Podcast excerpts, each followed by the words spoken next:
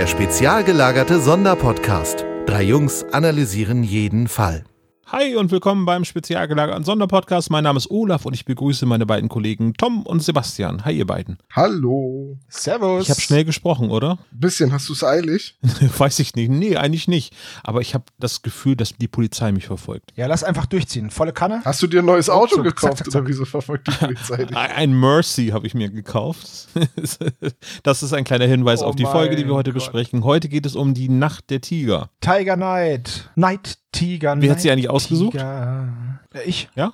Allein des warum? Grundes. Ja. Warum? Ja, weil, ganz ehrlich, die hat ein saucooles Cover und ich finde eine Geschichte mit korrupten Polizisten im Drei-Fragezeichen-Universum einfach ziemlich cool. Okay, also das als kleine Motivation, aber erst einmal sei Tom zuerst die Frage gestellt, was hast du denn so gehört, gelesen, konsumiert, irgendetwas anderes? Also, das ist jetzt nicht wirklich neu und das ist auch nicht wirklich aktuell und eigentlich ist es gar nicht so richtig erwähnenswert, weil ich glaube, das kennt wieder jeder außer mir. Alles klar, dann bin ich dran. ich hab das Aber äh, Christine und ich sind gerade dabei, uns systematisch durch die Serie Mad Men durchzuschauen. Hattest du das nicht sogar schon zu Beginn unseres Podcasts auch erwähnt, dass du das gerade geschaut hast? Du meinst vor fünf Jahren? Ja. Nein. Ich habe Mad Men immer ausgelassen. Ich habe immer gesagt, na eigentlich die Serie soll gut sein, eigentlich müsste man das noch mal gucken. Jetzt haben wir einfach mal die äh, erste Folge vor einer Weile gesehen und habe gesagt, so, ja irgendwie eine Serie, in der niemand so richtig sympathisch ist. Also für alle, die es nicht kennen, Mad Men ist eine Serie um einen Werbetexter in den 60er Jahren in den USA und also der ist ein Ad-Man, Advertise Man und die waren alle in der Madison Avenue, die großen Agenturen, weswegen sie Madman, also irre genannt wurden. Es ist halt irgendwie eine Serie, es ist eine Dramaserie. Du denkst am Anfang, irgendwie sind die Charaktere alle furchtbar unsympathisch. Es wird nur geraucht, es wird nur gesoffen, alle sind irgendwie so latent rassistisch, weil es die 60er Jahre in den USA sind. Aber irgendwie schafft die Serie es doch ziemlich gut, ihre Geschichte zu erzählen und du beobachtest so den Wandel der USA. Also die Serie geht irgendwie, glaube 61 los und wir sind jetzt gerade bei 66, 67 oder so und du hast halt irgendwie diese ganzen historischen Begebenheiten, die im Hintergrund immer passieren. Also du kriegst wirklich so den Eindruck, wie haben die Leute damals über den Vietnamkrieg gedacht? Was dachten die Leute über die Wahl zwischen Nixon und Kennedy und so weiter? Und wie haben sie die, die Kuba-Krise äh, wahrgenommen und, und so weiter und so weiter? Das ist schon, es ist schon ziemlich cool. Ja, ist auch kein Geheimtipp mehr, muss ich mal so sagen, ne? Nee, überhaupt nicht. Ich glaube, Mad Men hat wirklich jeder gesehen. Die Serie ist schon seit Jahren vorbei. Es gibt sieben Staffeln. Ähm, aber wer es nicht kennt und Dramaserien mag, einfach mal reingucken. Und John Hamm ist großartig. Den kannte ich vorher nur aus Young Doctor's Diary, wo er zusammen mit Danny Radcliffe gespielt hat. ja, aber eigentlich ist das ja hier äh, der, äh, der Don sozusagen, das ist doch eigentlich so und äh, seine Paraderolle, ne? Donald Draper, ja. Äh, für alle, die es nicht kennen, ich pack den Link mal in die Shownotes mit rein.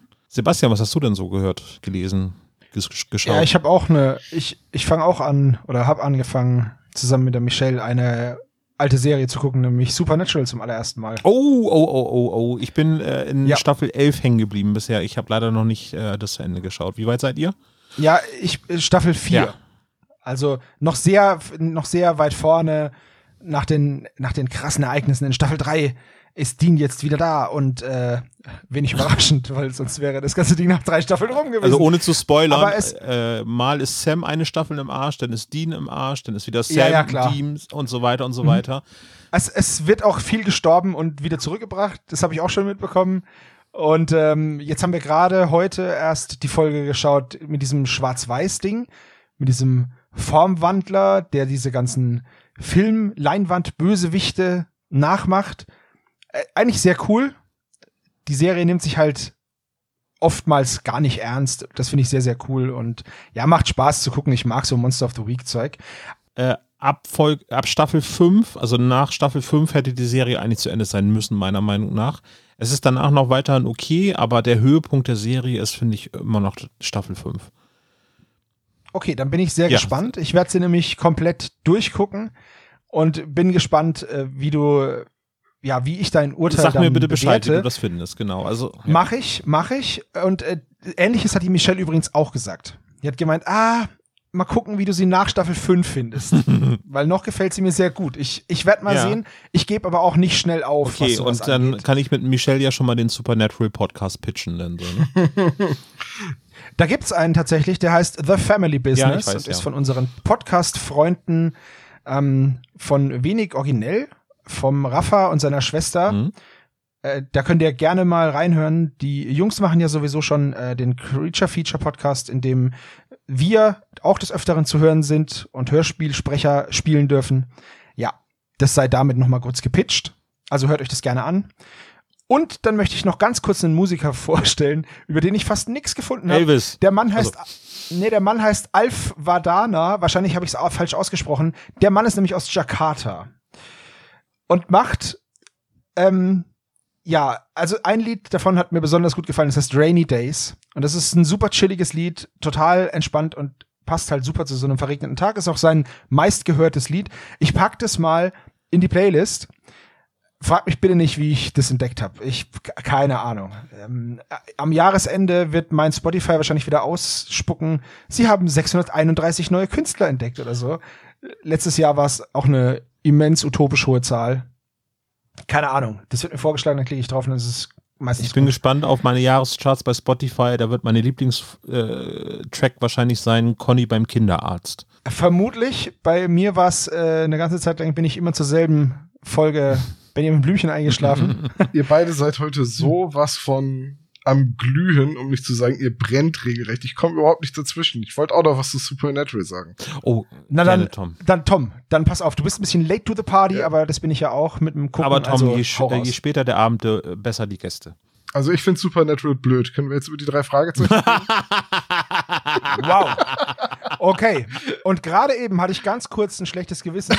Weil, Das ist schon wieder weil vorbei. Sam Nein, besser gut. aussehen als du, oder wie? Das definitiv. Nein, ich habe äh, erstmal ist es irritierend, dass der andere Dean ist und nicht der Dean aus Gilmore Girls Dean ist. Ja, das Äh, stimmt, ja. Nee, ich habe ich hab ich hab Supernatural damals die erste Staffel gesehen, fand das ganz cool und irgendwie hat sich in meinem dafür die Serie in so eine Richtung Charmed nur mit zwei Typen und einem Auto entwickelt. Hm. Und Das Auto ist aber geil. ja, das, das stimmt. Und Christine hat das alles geguckt und ich habe Char also Charmed sag ich schon. Ich habe Supernatural immer nur so im Vorbeigehen ausschnittsweise gesehen. Und es hat irgendwie für mich, ich meine, ich finde ja Horror, ich finde ja B-Movie-Horror und Monster irgendwie schon ganz cool. Ich mag ja auch John Sinclair. Und ich glaube, ich würde auch wahrscheinlich die ersten Staffeln Supernatural ähm, mögen. Aber irgendwann gab es so eine Folge, wo eine, Taschen, ein- eine Taschenuhr den Geist von Hitler beinhaltet und so eine Art Hitler-Horcrux ist. Und Da bin ich noch nicht. ja, und da habe ich gesagt, ja, weißt du, sag Bescheid, wenn Dean das zwölfte Mal wiederbelebt wurde, ist mir egal. Also ich kann, ich habe bei Supernatural nicht mehr den Zugang. Das Interessante bei Supernatural ist, wenn man es auf Englisch guckt, die drei Hauptprotagonisten, also Sam, Dean und Castiel, die haben irgendwann angefangen, einen Wettbewerb zu starten, wer die tiefste Stimme hat. Bobby. Bobby. Hey, Das habe ich schon mitbekommen. Dean. Ja. Also im Englischen ist das wirklich krass, wie tief die Stimmen sind. Aber das scheint wohl Absicht Ja. zu sein. Macht mal, Das also wenn ihr das ja, auf d- den Streamingdiensten guckt, ändert mal die Sprache auf Englisch und äh, sagt mir bitte, ob ihr das auch so empfindet. Ich finde es auf jeden Fall sehr beeindruckend, wie tief die Stimmen. Vor allem immer dann zu hören, wenn sie nach Bobby rufen. Tatsächlich. Ja. Äh, die rufen nicht nach einem Polizisten, aber egal. Polizisten ist nämlich die grandiose Überleitung nämlich zu dieser Folge, nämlich die Nacht der Tiger, Folge 159 der drei Fragezeichen. Wollen wir mit der Folge loslegen, Jungs? Ja, bitte. Dann die harten Fakten, Sebastian. Geschrieben wurde das Buch von Marco Sonnleitner. Das Cover ist von Silvia Christoph. Erschienen ist das Ganze am 6. Februar 2011 als Buch Nummer 157. Das Hörspiel kam am 11. Januar 2013, also zwei Jahre später tatsächlich, mit der Nummer 159. Die Dauer 66 Minuten, 11 Sekunden. Ja. Ja. Bei den Sprechern ist wenig Überraschung dabei, weil es ist eigentlich fast eine Ensembleaufnahme, so bis auf die, ich glaube, es sind vier Sätze, die äh, die äh, Personen sagen außerhalb des Ensembles, also sprich Morten ist dabei, Andreas van der Meden, Inspektor Kotter ist dabei, die Schwester von Inspektor Kotter, zum ersten und Ja. zum einzigen Mal in der Hörspielserie bisher aufgetreten. Äh, und dann hatten wir noch einmal Sergeant Donatelli und Erster Mann, wie es so schön heißt. Ja. Es gibt auch zweiter Mann noch. Ja? Na, sonst würde ja erster Mann keinen Sinn machen. Nee, ich dachte, ja, das stimmt. Das ist ja Quatsch, die zu nummerieren. Also Ja, wenn es nur einen Mann gibt. hätte man ihn auch nennen können. Aber dann hätten sie wahrscheinlich alle gedacht, dass es Thomas Mann gewesen wäre. Ja, genau. Auf jeden Fall. Ja, nee, ansonsten brauchen wir, also habt ihr einen Sprecher, den ihr jetzt besonders hervorheben möchtet? Tatsächlich nicht, weil es die Stammbesetzung halt ist. Ja.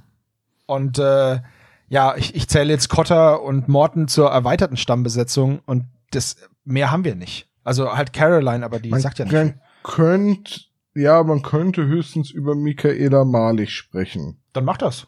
Das Problem ist, dass ich über sie gar nicht so viel weiß.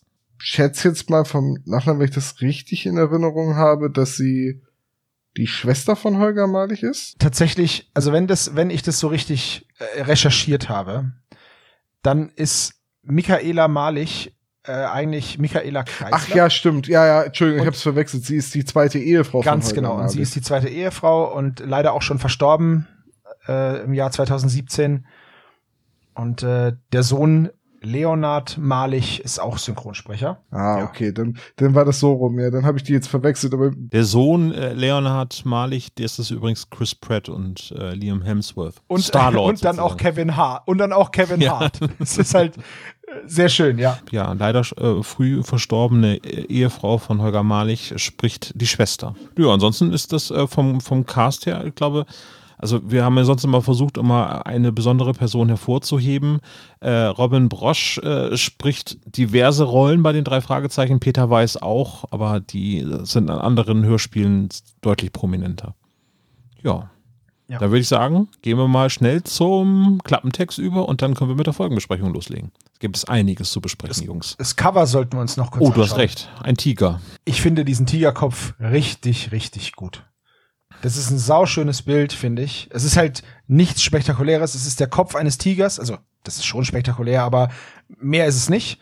Vor einem dunkelroten Hintergrund. Aber ich finde das Cover super cool. Es sagt nichts über den Fall aus, schon klar, aber es ist einfach ein schöner Tiger. ja, es sagt nichts über den Fall aus und es ist auch definitiv keine Tigermaske oder so, sondern es ist einfach das Bild eines Tigers. Ja. Ja, Es, es ist ein hübscher Tiger, aber ich finde das Cover irgendwie nicht so dolle. Aber habt ihr durch einen lustigen Zufall ähm, das Cover der Taschenbuchausgabe von Cornelsen gesehen? Oh nein, ich will's gar nicht wissen. Warte, ich schicke euch das. Das hat mich nämlich ein bisschen an Tekken erinnert. Ach du lieber Gott. Also, warte, warte, warte, warte. Ich poste Ach euch einen Link in den Schande. internen Chat. ja. Bei, bei Tekken gab es doch den einen Charakter des King und das war ein Wrestler, der mit einer Tigermaske über dem Kopf Ja. gekämpft ach hat. du lieber Gott. Und das hier, das ist natürlich deutlich näher an der Geschichte, auch wenn ein Autodieb selten ein Brecheisen dabei hat, äh, weil er dabei zu viel am Auto kaputt machen würde. Ja, aber so ein Drahtbügel ist einfach kein cooler Gegenstand. Das stimmt. Das äh, außerdem, weißt du, wenn der einfach mit einem Drahtbügel oder so einem Kleiderbügel da aus, äh, auf dem Cover steht, hast du dich gefragt, will der wirklich ein Auto klauen oder hat er was anderes vor? Also da, von daher, ähm, ja, keine Ahnung. Aber dieser Kopf wirkt etwas ja, überdimensioniert. ich musste aber Ja, an Wing aber das wird ja Commander auch ein bisschen tatsächlich- denken, so, ja. Star Fox! Star Fox oder Wing, Wing Commander ist auch ein sehr schöner Vergleich, ja.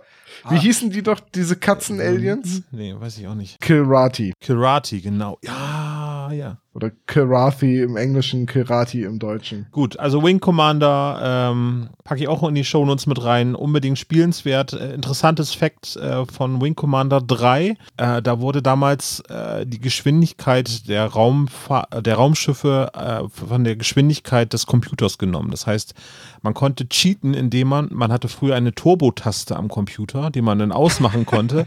Und damit konnte man die Fahrt verlangsamen des Raumschiffs. Und umgekehrt, wenn du einen zu schnellen Rechner hattest, wenn du auf, also von dem 486er auf den Pentium umgestiegen bist, dann war das unspielbar, weil das halt viel zu schnell alles ging. Aber wer will denn langsam fliegen, Olaf? Das ist doch auch Quatsch. Bauen wir wieder eine Überleitung. Wer spielte die Hauptrolle in Wing Commander? Oh, ähm, ähm, ähm, ähm, ähm, ähm, Mark Hamill. Mark Hamill. Und wer ist die deutsche Synchronstimme von Mark Hamill? Sebastian? Weiß ich nicht. Hans-Georg Panzak. Und wer ist Hans-Georg Panzak? Jemand, der noch nie bei den drei Fragezeichen mitgesprochen hat. Und damit sind wir wieder bei den drei Fragezeichen. Wahnsinn. Das muss ich rausschreiben. oder? Wahnsinn. Wie von Geisterhand erscheinen verschlüsselte Botschaften auf dem Computerbildschirm in der Zentrale. Justus Ehrgeiz ist geweckt und die drei Fragezeichen beginnen zu ermitteln. Sie lösen die komplizierten Rätsel des Unbekannten und folgen seiner Spur. Dabei werden die drei Jungen immer tiefer in dubiose Machenschaften verstrickt. Als sich herausstellt, dass ein guter Freund von ihnen als Täter in Frage kommt, stehen Justus, Peter und Bob vor einer schwierigen Entscheidung. Sollen sie ihren Freund ausliefern oder der Polizei die Wahrheit verschweigen? Justus fasst einen Plan und die drei Fragezeichen entdecken das Unvorstellbare in der Nacht der Tiger. Darf ich an der Stelle was anmerken? Nein. Man hätte die Folge ja auch einfach Botschaft von Geisterhand nennen können. Tatsächlich richtig, aber das gab's schon. Ja, deswegen heißt auch Buch auch nur eins der Kapitel so. Finde ich cool. Ja. Nacht der Tiger, wenn man das so in den Satz einbaut, finde ich immer klingt das voll Kanne nach Jan Tenner. Die Nacht der Tiger, Iger, Iger. Mit so ein bisschen einem, einem Hall Ja, drüber, ja. so wurden immer diese Folgen angekündigt. Genau, das meinte ich. Ja. Das Das, war habe ich cool. gerade versucht Ja. zu imitieren. In meiner Hat, hast du auch sehr gut gemacht, aber einfach Sebastian das einfach übertölpelt. Ja, ist bestens. So, äh, wir legen los. Die drei Fragezeichen sind am Anfang auf dem Schrottplatz und Bob übt Bauchreden. Ja. Ja, Und zwar darf Andreas Fröhlich die Synchronstimme von Gollum nochmal auspacken, die er ja in den Herr der Ringe Filmen gesprochen hat. ich muss aber sagen, sie ist gar nicht so nah dran, wie in den, also, ne, Mhm. wie jetzt in den Filmen klingt es nicht. Ach, hatte er nicht auch mal erzählt, dass er sich mit der Stimme von Gollum auch ein bisschen die Stimmbänder ruiniert hat? Vielleicht wollte er das nicht nochmal Ja. riskieren, also.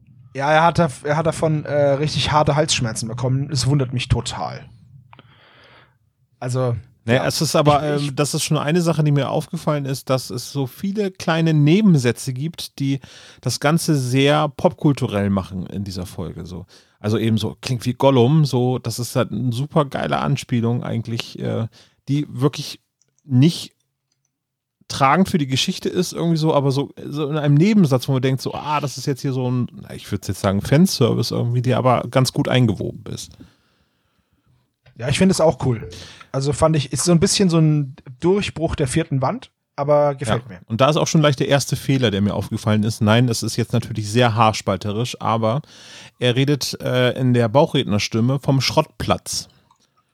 Darauf kommen wir am Ende nochmal äh, zu sprechen, wenn es nämlich um die Aufklärung des Falls geht.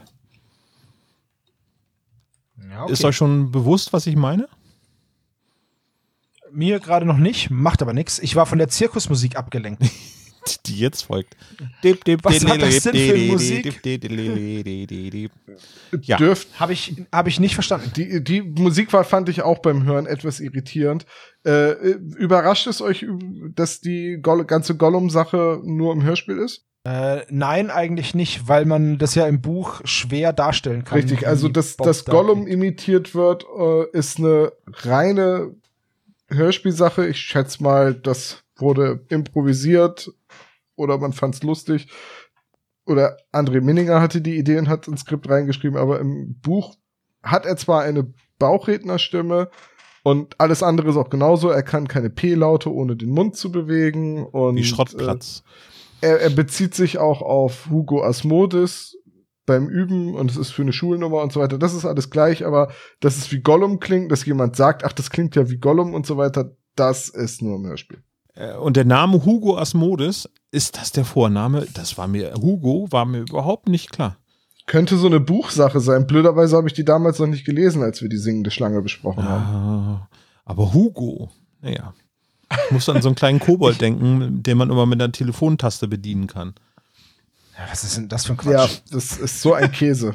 da da gibt's garantiert keine Podcasts drüber über dieses Spiel. Nee, auf gar keinen Fall. Du willst mich verarschen. Doch, gibt's eine Fol Stay Forever Folge drüber, ist sehr gut. Ja, okay, okay. Aber ich dachte, es gibt jetzt einen Podcast über alle hugo -Sp Okay, gut, alles über klar. jedes einzelne Minispiel. Alter Schwede, das wäre super, cr- das wäre super cringe gewesen. Habe ich euch schon mein neues. Podcast-Projekt Moorhuhn vorgestellt eigentlich? Hammer. Und dann schießt man jetzt das schon vorne gespannt. ab und dann das in der so ein Hugo, so, so ein Moorhuhn Walkthrough, ne? So jetzt das hinten abschießen, dann das in der Mitte. Komplettlösung Moorhuhn. Zehn Stunden. Okay, für Moorhuhn 2 und 3 gab es wirklich Komplettlösungen, weil da so viele versteckte äh, Dings drin waren. Da gab es auch Speedrun beziehungsweise Highscore-Strategie-Guides richtig für. Speedrun. Ich dachte, man bewegt sich da gar nicht.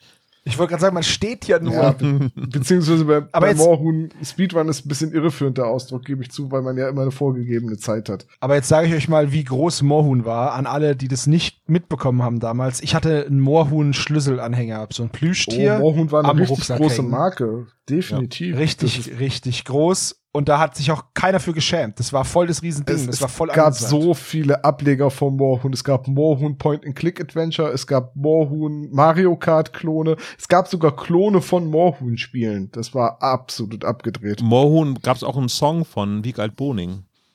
Ja, Gimme Gimme Moorhuhn. Oh Mann. Genau. Gimme more, gimme more. So, äh, Justus hat einen Albtraum, aus dem ihm Tante Mathilda weckt. Und in dem Albtraum kann Peter Bauch reden und äh, Justus kriegt ein Lexikon geschenkt. Nee, warte, das war alles nur im Buch. Das war real, ja. Im, Im Hörspiel kommt Tante Mathilda zu ihm, weckt ihn, weil jemand auf dem Schrottplatz ist. Und Justus geht raus. Und Titus steht gerade draußen und raucht Pfeife. Jo, und die beiden wollen dann diesen Einbrecher schnappen, obwohl die Polizei schon auf dem Weg ist. Also ich hätte da halt einfach nichts gemacht und gewartet, aber okay. Ähm, Die Polizei ist ja auch schon to da. Action. Ja, das wissen wir jetzt ja noch Ach nicht. So. Und der Täter flitzt dann weg und Justus versucht ihn dann vergeblich äh, zu verfolgen. Es klappt aber halt einfach nicht. Und äh, dann ist auch diese Szene rum. Was ich cool finde und was man hier auch schon sieht, ist, dass die Szenen hier ja im, äh, im Ungewissen enden und dann die nächste Szene, die anfängt, diese Situationen aufklärt. Rückwirkend. Und das passiert im ganzen Hörspiel. Mhm. Ist euch das aufgefallen? Ja. Man hat hier, ich finde, man hat hier sehr wenig Erzählertext. Ja, stimmt schon. Es sind recht kurze Erzählertexte. Genau. Ja, aber es passiert oft, dass quasi so eine Rückblende geschrieben ist, ja. Richtig. Wir sind jetzt nämlich in der Zentrale. Bob zeigt nochmal, dass er Bauch reden kann. Okay, sehr gut. Wir wissen, das kommt nochmal vor. Das Und, ist quasi äh, wie unterstrichen im Buch, ne, sozusagen. Richtig. So kursiv, fett und unterstrichen. Klammer auf, Pfeil wird noch wichtig, Klammer zu. Ähm, Tom, eine Frage. Du hattest eben gerade es erwähnt, dass, äh, dass Justus in der Szene aus einem Albtraum erwacht. Träumt er da von weiteren Deine Mutter-Witzen eigentlich? oder? Äh, da, was? Deine Mutterwitze? Jetzt Ja. hast du mich gerade abgehangen. Ich habe die abgehangen, ja, weil Ja. Peter ja eigentlich so ein, so ein Hammer-Gag rausgehauen hat, irgendwie, dass äh, deine Mutter gesagt, oder deiner Mutter gesagt worden ist, dass sie ein acht Pfund schweres Lexikon bekommen hat. Oh. Ganz ehrlich, den fand ich gut. Ja, der war gar nicht so schwer, aber mir ist jetzt gerade erst klar geworden, dass er das ja quasi über Justus tote Mutter sagt. Mhm. Tante Mathilde Ja, ist aber ja gar darf nicht man-. Ja, natürlich darf man das sagen, aber Ich wollte gerade sagen, er hat ja nichts gegen die Mutter gesagt. nee, aber aber das ist man- es ist halt doch recht selten, dass bei den drei Fragezeichen doch mal Bezug auf Justus Eltern genommen wird. Ja, aber in dem Fall war es ja ganz passend so. Also. Ja, Also ich fand es ganz lustig. Hätte auch nach Das hinten losgehen können, aber war äh, ohne Cringe und so weiter, war das dann eigentlich ein ziemlich aber spontaner Gag. apropos cringe, als Justus den anderen beiden in der Zentrale erzählt, was am Vorabend passiert ist, sagt er, ach, Fragen, Fragen, und es wird auf dieses furchtbare drei Fragezeichen Lied referenziert. Ist das so? Er sagt, ach, Fragen, Fragen, Bob sagt nichts als Fragen und Peter sagt, liegen leider schwer im Magen. Das ist der Text von dem Lied, Olaf. Tom, du hast recht. Das ist ja total. Stimmt. Das ist die, und auch das ist natürlich nicht im Buch, sondern das ist wieder eine wahrscheinlich spontane Improvisation im Studio gewesen oder ein kleiner Gag, der ins Hörspielskript geschrieben wurde, aber dass Fragen, Fragen, nichts als Fragen da referenziert wird, ist halt einfach ein Insider. Von der alten Folge 29. Oh Mann, ey, habe ich total Aber- ausgeblendet. Ja, aber nicht von der ganz Tom. alten 29, weil in der ersten Auflage ist es nicht drauf, oder? Doch. Ist es da auch schon drauf? Ja. Ich, hab, ich muss zugeben, dass ich die Originalmusik nie höre. Vielleicht sollte ich mich mal in der nächsten Zeit ein bisschen näher mit der Musik beschäftigen. Ja, ja, ich, küm ich kümmere mich drum. Apropos sich drum kümmern. Es scheint sich auch jemand in der Zentrale um den PC gekümmert zu haben, denn Justus spürt, dass da irgendjemand war und es wird dann auch noch von Bob ein rotes Haar am PC gefunden. Das ist tatsächlich noch ganz wichtig eigentlich. Und als sie den PC hochfahren, sehen sie eben, dass da eine Fernwartung gestartet worden ist, also sowas wie Teamviewer. Ja, Remote kriegt- Desktop, kriegt dann- irgendetwas, Genau. irgendwas Vergleichbares. Äh, Fun Fact übrigens, ich habe auch als, als Computerhausmeister mal gearbeitet. Also ich frage mich halt, warum Peter das erklärt Musstest du, bekommt. musstest du dann immer den Papierkorb ausleeren oder was? Genau, Oder? ich wusste ein Papier. Das ist immer vor Feierabend Rechtsklick, Papierkorb lernen. Rechtsklick, Papierkorb. Also an jedem Rechner einzeln. Na, das wäre doch geil, oder? ja, das gehört zum Service mit dazu. Einmal, einmal den Desktop aufräumen und dann zum Schluss den Papierkorb. Genau, und immer die Büroklammer nicht vergessen. Die liegt immer rum. Und am nächsten Tag kommt dann irgendwie Herr Schluderinski in die Arbeit und findet einfach seine, seine wichtigen Dokumente nicht mehr, weil du die weggeräumt hast. Richtig.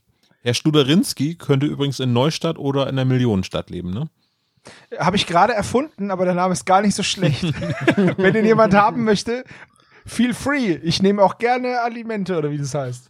Tantiemen. Ich wollte gerade Ja. sagen, Alimente ist, wenn das ein Kind von dir ist, Herr Studerinski. Nee, Ja, es ist ein geistiges Kind von mir. Also, äh, dass es ein Jugendhörspiel ist oder irgendwie auch für, für Kinder denn schon geeignet ist, äh, da ist klar, dass äh, Administrator vielleicht nochmal erklärt wird, aber in der Geschichte der drei Fragezeichen gab es schon öfter Berührungspunkte, Codename Cobra, Codename Cobra oder eben Angriff der Computerviren. Codename Cobra. Co- ja, es Attack, ist of auch the, so. of, Attack of the Computer Viruses. Viruses.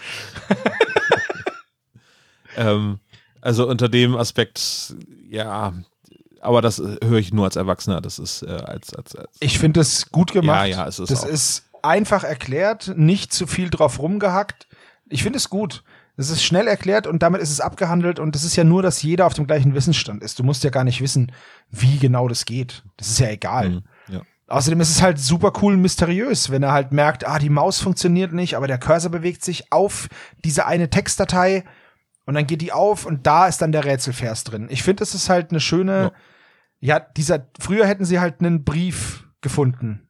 auf Und den jetzt sich haben ein sie halt bewegt. Ne? Ja, das wäre noch mysteriöser gewesen. Ja, nein, nicht unbedingt, aber ja, da hätten sie halt einfach einen Brief im Briefkasten gehabt und hätten immer wieder neue bekommen. Und so, ich finde es gut gemacht. Ja. Auch realistisch, also auch so, ne? Also es gibt ja sonst immer so Hollywood-OS-Geschichten, wenn man so das in Fernsehserien sieht. Und, und Ja, zoom mal ran, jetzt auf die Schraube, da spiegelt sich doch was. Ja, ja, genau. genau, und von daher, also das war alles so, der Plausibilitätscheck hat da funktioniert bei mir so. Ja. Ja, finde ich auch. Und was auch schön ist, ist, dass äh, Bob und Peter beide noch auf einer auf einem Backup bestehen, auf einer externen Festplatte. Mhm. Das finde ich auch ganz cool. Ist jetzt nicht für das Hörspiel nicht wichtig, aber ist halt einfach so, ja, sie sind halt vorsichtig. Naja, das seit ich- Angriff der Computerviren ist es ja auch angebracht, ne? Also Ja. nicht, dass die Hausaufgaben von Bob einfach verloren gehen. Schon wieder. Ähm, Ah, nicht auszudenken. Überlegt mal, das wäre echt schlimm. Ja, aber es ist doch auch cool, dass man merkt, dass die drei Fragezeichen was dazugelernt haben. Weil es ist ja Bob, der sagt, hey, lass uns eine Sicherheitskopie machen, bitte. Der hat ja schon mal was verloren, Mhm. weil sie Gedanken verloren irgendwo draufgeklickt haben. Und jetzt weitere Folgen und Wochen in, im Leben der drei Fragezeichen später wissen sie, was da passieren kann und sichern sich dagegen ab. Das finde ich schon gut. Das ist so eine Mini-Charakterentwicklung. Weil we- hätten die das nicht gemacht, dann hätte wa- wahrscheinlich irgend so ein blöder drei Fragezeichen Podcast wie wir gesagt, ja super, das haben die schon damals nicht gemacht, das machen sie es immer noch nicht. Die checken ja gar nichts, sie lernen nichts dazu. Ja, aber haben sie ja. Mhm. Finde ich gut. Und dann äh, geht das erste Rätsel auf, äh, was für die drei Fragezeichen ein bisschen sperrig ist, äh, für den Hörer auch. Äh, es gibt halt, da hatten wir ja schon in ganz, ganz vielen Folgen drüber gesprochen, so ein bisschen so diesen, dieses Problem, dass man äh, in, das Ganze Deutsch macht, aber dann eben die Übersetzung eben eher zur Lösung führt und ähm, das ist halt ein bisschen schwierig irgendwie umzusetzen, aber das Rätsel ist im Prinzip äh, ganz knorke, finde ich. Ja, das, da gebe ich dir recht. Das ist immer ein bisschen schwierig, wenn sie dann praktisch aus ihrer eigenen Sprache was in unsere übersetzen, um es dann wieder zurück zu übersetzen. Das ist aber, ja, Da, das ist da okay. stolpert die Geschichte oder es stolpert die Rätsellogik schon ein bisschen. Ich habe mich an der Stelle gefragt, warum Inspektor Cotter überhaupt den Umweg über ein Rätsel geht. Ist das, um die drei Fragezeichen in den Bann zu ziehen, so dass sie den Fall auf jeden Fall übernehmen? Nee. Nee, das ist tatsächlich, weil er das von seinem äh, Computer auf, dem, auf der Arbeit schreibt. und das Polizeinetzwerk alle Computer vernetzt hat und deswegen würde Cotter jetzt, würde jetzt jemand Cotter nachspionieren, dann könnte er über den Server auf seinen PC zugreifen und gucken, was er geschrieben hat und dadurch sichert er sich nochmal ab. Also, Also so wird's erklärt. vielleicht habe ich es im Buch dann überlesen oder verwechselt es gerade, aber ich meine, dass es im Buch nämlich so ist, dass er nicht von seinem Arbeitsrechner ausschreibt. Ja, Aber gut. ja. Es, es wäre keine richtige Drei-Fragezeichen-Folge ohne ein Rätsel, nehme ich immer an. Äh, Ja. Naja, er möchte ja auch unentdeckt bleiben und deswegen zieht er sich ja auch in den späteren Rätseln auch mit selber in den Kreis der Verdächtigen rein. So und ja. Also er hat halt Angst, dass Richtig, er richtig. irgendwie auffliegt. Das andere sind ja auch Polizisten. Also die haben ja auch quasi so den Job, solche Sachen ausfindig zu machen. Und die versuchen natürlich schon, ihre zwielichtigen Sachen irgendwie zu, zu schützen und zu verheimlichen. So, ne? Aber ist es nicht geil, wie das Polizeidepartment von Rocky Beach je nach Folge komplett in der Größe und Umfang der Polizei und der Anzahl der Polizisten springt?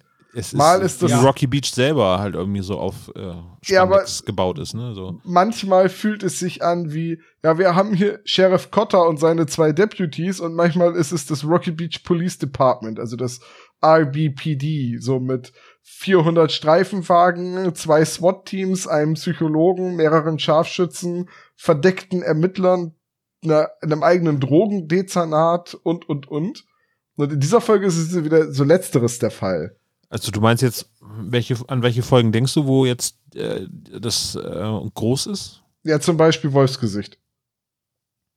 Wo es auch die Party gibt im Polizeirevier, Ja, wo es mehrere sind doch, Etagen äh, hat und, und, und. und Aber war das nicht so, dass da relativ viele sind ähm, aus Los Angeles, weil der Präsident zu Besuch kommt? Nein, äh, das wurde, also es war das FBI und so weiter waren natürlich da und das Ja. Secret Service, aber Ja. auf der Feier bei der Polizei war das noch nicht der Fall. Das war, Ah, okay, die, ja. das war auch nur der Bürgermeister, der dazu Gast war.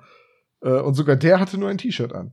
Äh, aber in anderen Folgen ist, wirkt die Polizei wieder deutlich provinzieller und kleiner. Ja. Und jetzt zum Beispiel im Buch wird das Polizeirevier beschrieben als ein zweckmäßiger Betonklotz mit bunten Farbsprenklern drauf.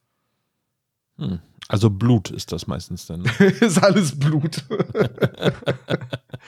Die sind so nah an LA, das ist doch äh, klar. das schwappt oder? ab und zu mal rüber, die Welle. So. Richtig.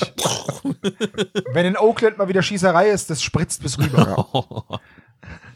Naja, also ich, ich gebe Tom da schon recht. Man hat so das Gefühl, dass das Polizeirevier immer dann klein ist, wenn es nötig ist und immer dann groß genug ist, dass halt so eine Korruption auch möglich ist. ja. Ja, Weil dann ist es das halt sind ja so, jetzt ne? nicht die einzigen Polizisten, ne? sondern es gibt ja noch viel mehr. Ja, also dafür, dass es fünf korrupte Bullen gibt, muss es dann ja mindestens, ich sag mal, das 50 Dreifache geben. Ja. oder das Zehnfache an nicht korrupten Bullen geben, damit die Geschichte mit einer Handvoll fauler Äpfel irgendwie Sinn ergibt. Nicht korrupte Bullen nennen wir hier Polizei. ich sag's nur. Ach, Entschuldigung, da ist jetzt wieder meine Anti-Establishment-Haltung äh, rausgekommen. Ach mein, dein, das sind doch bürgerliche Kategorien.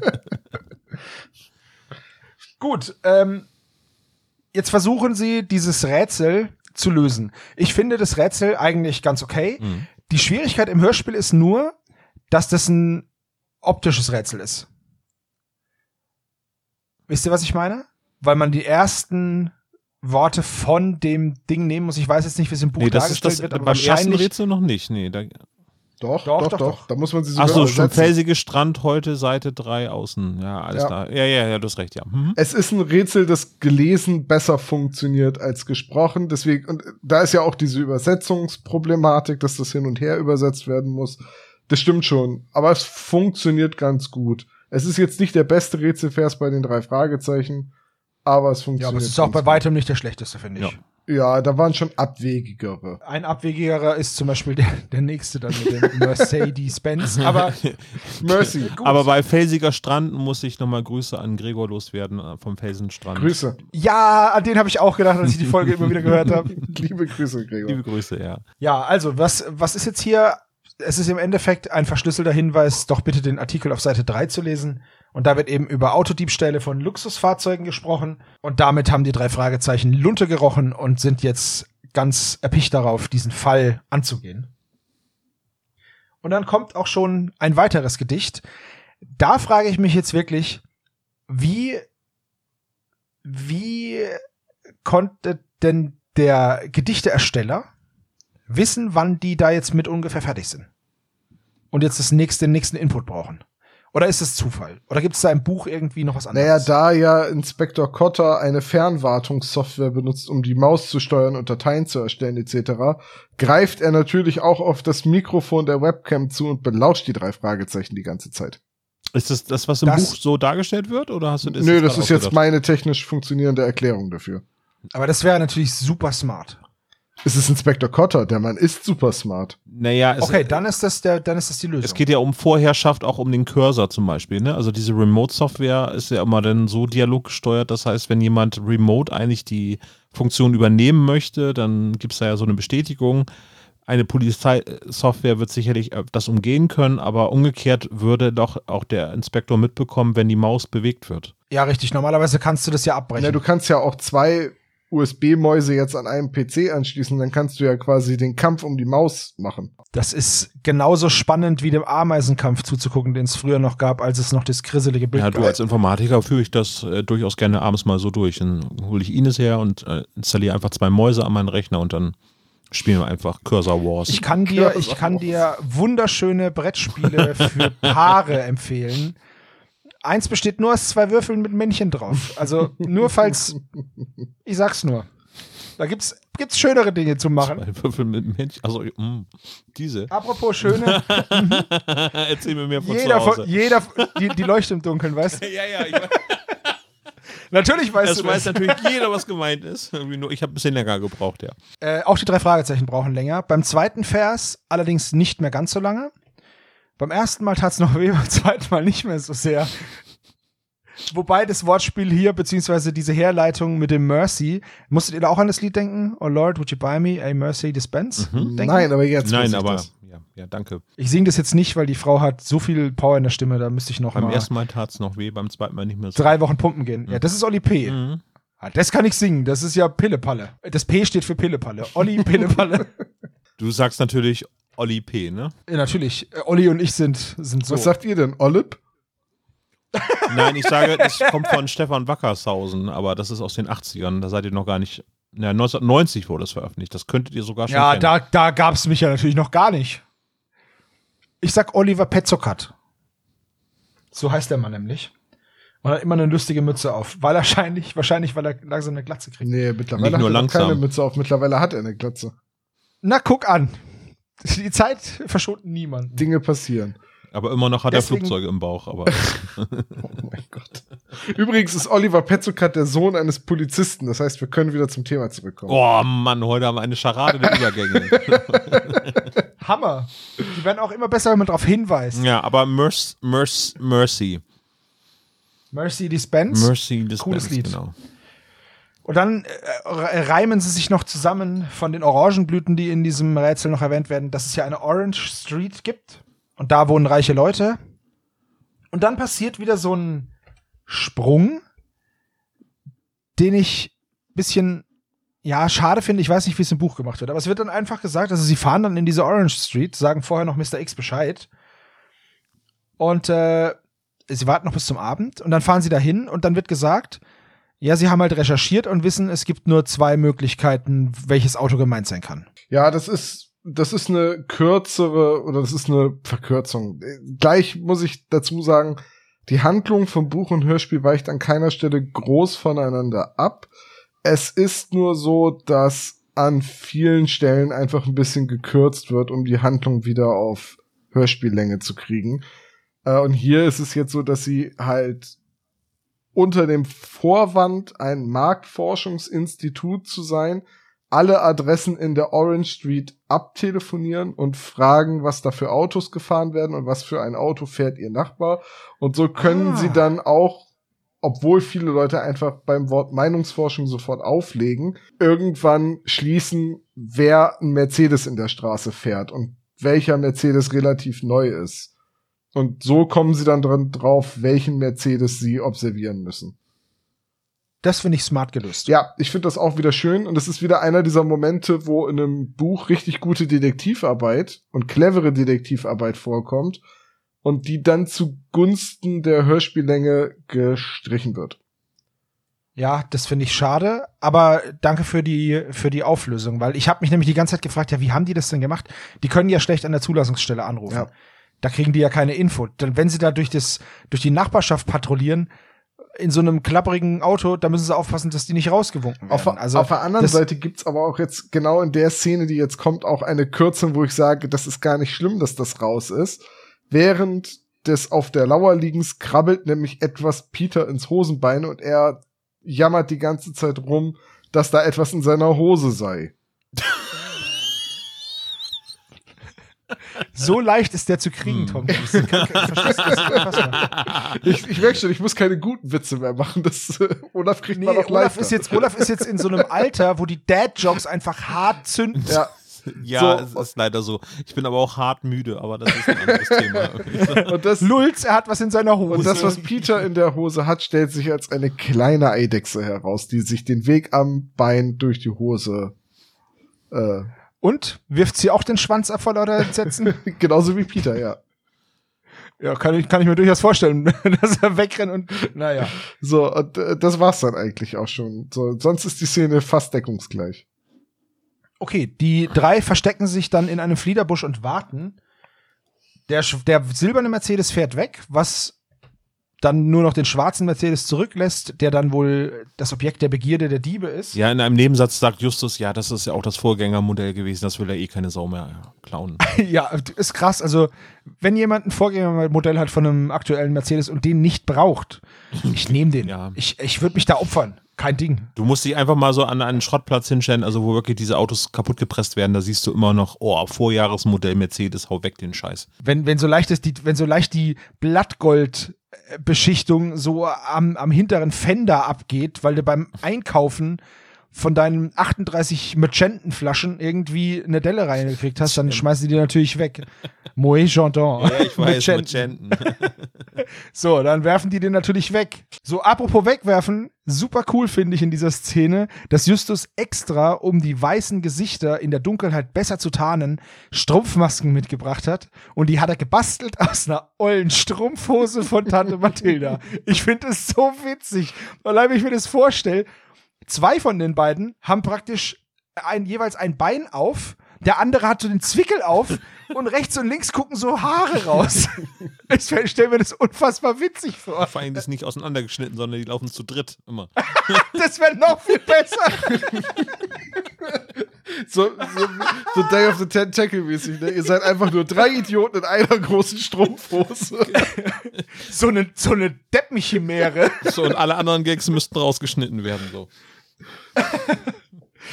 Oh, super schön. Das wäre super witzig. Ja, gut, okay. Also, äh, während Sie da sitzen, haben Sie recht teures Equipment dabei, ne? Richtmikrofon ist jetzt, glaube ich, nicht ganz so günstig. Das haben sie ähm, genommen vom ähm, Professor, na, welcher war es? Äh, ja, hier, äh, Professor Yarborough, oder? Ja. Aber das war doch ein Richtmegafon. Das war ein Richtmegafon, das gehörte den Nachbarn von Professor Yarborough. Ja, aber der ist ja jetzt im Knast. Ja, Das ist ja stimmt. quasi über. Und das Haus steht seitdem leer. Und Ja, genau. da ist Justus einfach hin und hat das geholt. Ja. Hm. Übrigens, Reichweite von so einem Richtmikrofon bis zu 100 Meter habe ich gelesen. Oh.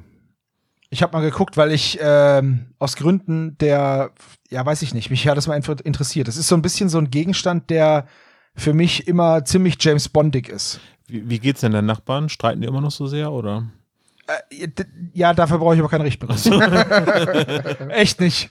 Und also super teuer sind sie nicht, aber kosten halt auch schon so 200 Euro ungefähr. Ja. Es gibt auch günstigere.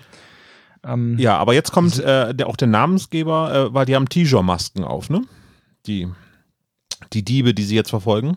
Ja, Ja. da in dieser Folge haben nicht nur die Leute den Tiger im Tank, sondern die Polizisten den Tiger auch auf. Ja, habe ich auch recherchiert, aber es gibt keine Esso-Tankstellen in Amerika, oder? Aber wäre Aber es das nicht super lustig, wenn die einfach nur so ne, So Pappmasken. So, ja, so eine Pappmaske, einfach so eine ausgeschnittene Frosties-Packung hätten. Ich wollte gerade sagen, es ist Toni von der Frosties-Packung. Hinten drauf ausgeschnitten und mit so einem Hosengummi. Das ist Da- ja vor so allem, gut. das Geile ist, das Geile ist, im Gebüsch sitzen die Typen mit der ollen Strumpfhose von der Tante und vorne dran hampeln die Typen rum, die sich eine Cornflakes-Packung Das an den ist die Kopf genagelt. Low-Budget-Kostüme. Schurken bei Wish bestellt, genau. Mann, das ist das Bild, das ist so eine, äh, das ist, wenn Netflix deine Serie nicht weitermacht und du musst zu Hulu. so, dann, dann hast du solche Kostüme. Nee, äh, äh, weißt du, das, äh, das gab es tatsächlich, äh, wo ich auch irgendwie gedacht habe, ach du Scheiße, was ist das denn jetzt?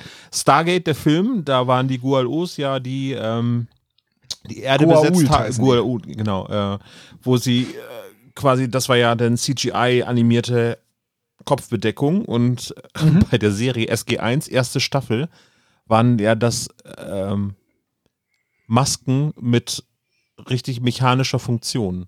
Ja, ja. Das, du, wir reden von diesen großen Schlangenhelmen, ne? Ja, genau. Die, Ja, ja. Wo dann der Mund so bescheuert aufgeklappt ist. Ja, genau. so, so ähnlich Ja, ist das jetzt gerade so. Ja. Das war damals aber State of the Art. Das war schon okay. Ja, ich habe das als Kind voll cool gefunden. Nein, war es nicht, aber okay. Ich war ein Kind. Ja. Ich war jung und dumm. Ja, okay. Aber jetzt mal ernsthaft, diese Tigermasken, ich kann mir das richtig gut vorstellen und ich finde es, ich, ich mag eh so, so Gangsterfilme, wo sich die Leute so ein, so thematisch maskieren. Ja. So, ähm, sei das jetzt irgendwie, gut, das ist kein Gangsterfilm, aber sei das jetzt die Anfangsszene von dem Batman-Film oder seines Teile von äh, Haus des Geldes oder so. Ich finde es immer sehr cool, weil da einfach so eine Distanz hergestellt wird und es ist halt mysteriös, wer das ist. Und ich finde die Tigermaske auch eine saukoole Maske. Ich hätte Also- es sehr, äh, ähm, wo du das sagst, ich hätte gesagt, es wäre auch ziemlich cool gewesen, hätten die so eine Bullenmaske aufgehabt. Ja, Weil's aber Bullen das- sind, das- ich verstehe schon. Aber dafür bräuchten sie ja auch ein bisschen Selbstreflexion. Genau genommen müssten sie eigentlich, wir sind ja in den USA, eigentlich müssten sie Schweinemasken tragen, weil im Englischen sagt man zu Polizisten Pick. abwertend Pick. Ja, allerdings finde ich, dass das Raubtier, der Tiger, halt auch sehr gut passt. Weil sie Autos reißen. Es klingt auch ein bisschen mysteriöser als die Nacht der Bullen. Richtig. Ah, ich verstehe, sie reißen sich die Autos unter den Nagel, wie ein Raubtier. Richtig. Ah. Der eine hat ja auch ein Reiseprospekt, das sich im Haus liegt. Was ist denn heute los? eigentlich? Die schönsten, die schönsten. Jagdgebiete. Könnte aber auch zum Beispiel so eine, so eine Adventure-Urlaub auf so einem japanischen Reisfeld sein. So ein Reiseführer. Und der andere Polizist ist ja quasi zu Hause ausgerissen und seitdem solo. Ah, sag mal, warte mal eben. ist da nicht noch was? Könnte da noch einen rausquetschen? Los. heißt der Han? Der Typ, der alleine Ha unterwegs Han ist? Solo, ja. Ja. Ach, Das ist der, der sich gerade hat frisch scheiden lassen. Das ist Han Ja, Solo jetzt. Das ist Han Solo. Ja, ich würde auch sagen. So, Tiger kann das Niveau nicht sinken. Also, wir sollten Tiger. Tiger kann es nicht singen. Oh Ja. Gott. Genau, das meinte ich, Tom. Das war der Witz Das ist daran. noch lustiger, wenn Tom es nochmal Ich erklärt. dachte halt, ich hätte mich verhört. Ich Es ist eine ganz schlimme Besprechung, Freunde. Ich hoffe, ihr wisst das. Nee, ich finde die eigentlich Ich ganz find die sehr schön. So, ja. So, wo sind wir jetzt stehen geblieben? Also, äh, Strumpfmasken wieder ab, Tigermasken auch. Richtig, weil die, die Karre wird jetzt geklaut. Ja, und jetzt helft mir mal eben gerade, wissen wir zu dem Zeitpunkt der Handlung schon, dass es sich bei den Dieben höchstwahrscheinlich um Polizisten handelt? Oder bringen Nein. wir da gerade. Nein, Nein, aber Nein. da kommen die drei Fragezeichen jetzt drauf. genau. Ähm, jetzt kommen wir zu einer Szene, die drei verfolgen in Bobs Käfer diesen äh, aufge, aufgepumpten Mercedes. Dass das nicht lange gut geht, ist klar. Die werden dann irgendwann abgehängt, was aber auch daran liegt, dass die Insassen des Fahrzeuges mitkriegen, dass sie verfolgt werden. Peter versucht unterdessen die Polizei zu rufen und wird da aber rüde abgewimmelt. Äh, Das müsstest du sogar jetzt, damit man es versteht, warum sie es wissen, dass sie verfolgt werden, andersrum erzählen. Von der Narrative ist Ja. es nämlich so, dass die während der Verfolgung äh, die Polizei anrufen und äh, der Polizist ist geistesgegenwärtig und sagt, bitte blockieren Sie hier nicht den Notruf und äh, wimmelt Richtig. sie ab. Und dann ähm, kriegen die Verfolger mit, äh, die Verfolgten mit, dass äh, sie verfolgt werden und Richtig. geben Gas. Weil Stimmt, da hast du recht. Und das höchstwahrscheinlich ja, dann äh, der Polizist wohl ja, Das- das weitergibt, hat. ja. Genau, ja. Kann ich, kann ich mir auch gut vorstellen. Jetzt, wo du es sagst, habe ich falsch rum gesagt. Äh, Justus schlägt dann noch vor, ja, komm, wir machen hier einen auf Party, Volk fahren vorbei und gucken rein, wer das ist. Und dann wollen sie diesen Plan gerade durchführen, als der Mercedes einfach das Gas durchtritt und weg ist. Ja. Äh, in dem Fall, äh, du hast natürlich recht, Olaf. Ist es ein frisierter Mercedes eigentlich? Also ist das so ein AMG-Teil oder wie stelle ich mir das vor? Keine Ahnung, ob der eine Frisur hat. Ja, okay. Aber ich, ich vermute nicht. So, dann nächster Weil Tag. Der hätte, der hätte beim Gas geben den, den Käfer einfach angesaugt. das Also, stimmt, ja. Mit Kompressor sozusagen. Richtig. Äh, nächste Szene, ähm, Polizeidirektion Rocky Beach im Büro von Inspektor Cotter. Inspektor Cotter. Ich hatte bei dem Gespräch das Gefühl, dass er eigentlich eher cool bei den Kollegen wirken möchte. Ist ja auch so, aber es hätte auch so, so ein, Richtig. ja, ich bin so ein Hardboiled Richtig. Bulle irgendwie hier und will eigentlich Ich muss mit ganz den Kindern ehrlich nichts zu sagen- tun haben, ja. Entschuldigung, ich muss ganz ehrlich sagen, ich glaube, das ist meine Lieblingsszene. Weil die halt wehtut. Die tut richtig weh. Justus merkt auch so, also man merkt, dass Justus so richtig gebrochen ist, so, ne? Äh, richtig, Ja. richtig. Das ist eine Szene, die den drei Fragezeichen wehtut, die aber auch Cotter wehtut. Die aber wichtig ist, weil zwei der Täter oder der, naja, Cotter weiß es zu dem Zeitpunkt noch nicht, aber zwei mögliche oder zwei Verdächtige sitzen halt mit ihm im Büro. Wäre das nicht der Fall gewesen, hätte Cotter auch ganz normal mit denen geredet. Mhm. Und, Er braucht die Hilfe der drei Fragezeichen und muss sie so behandeln. Und gleichzeitig haut Cotter hier an der Stelle einen der plausibelsten drei Fragezeichen-Plots der jüngeren Geschichte raus. Oh ja, auf jeden Fall.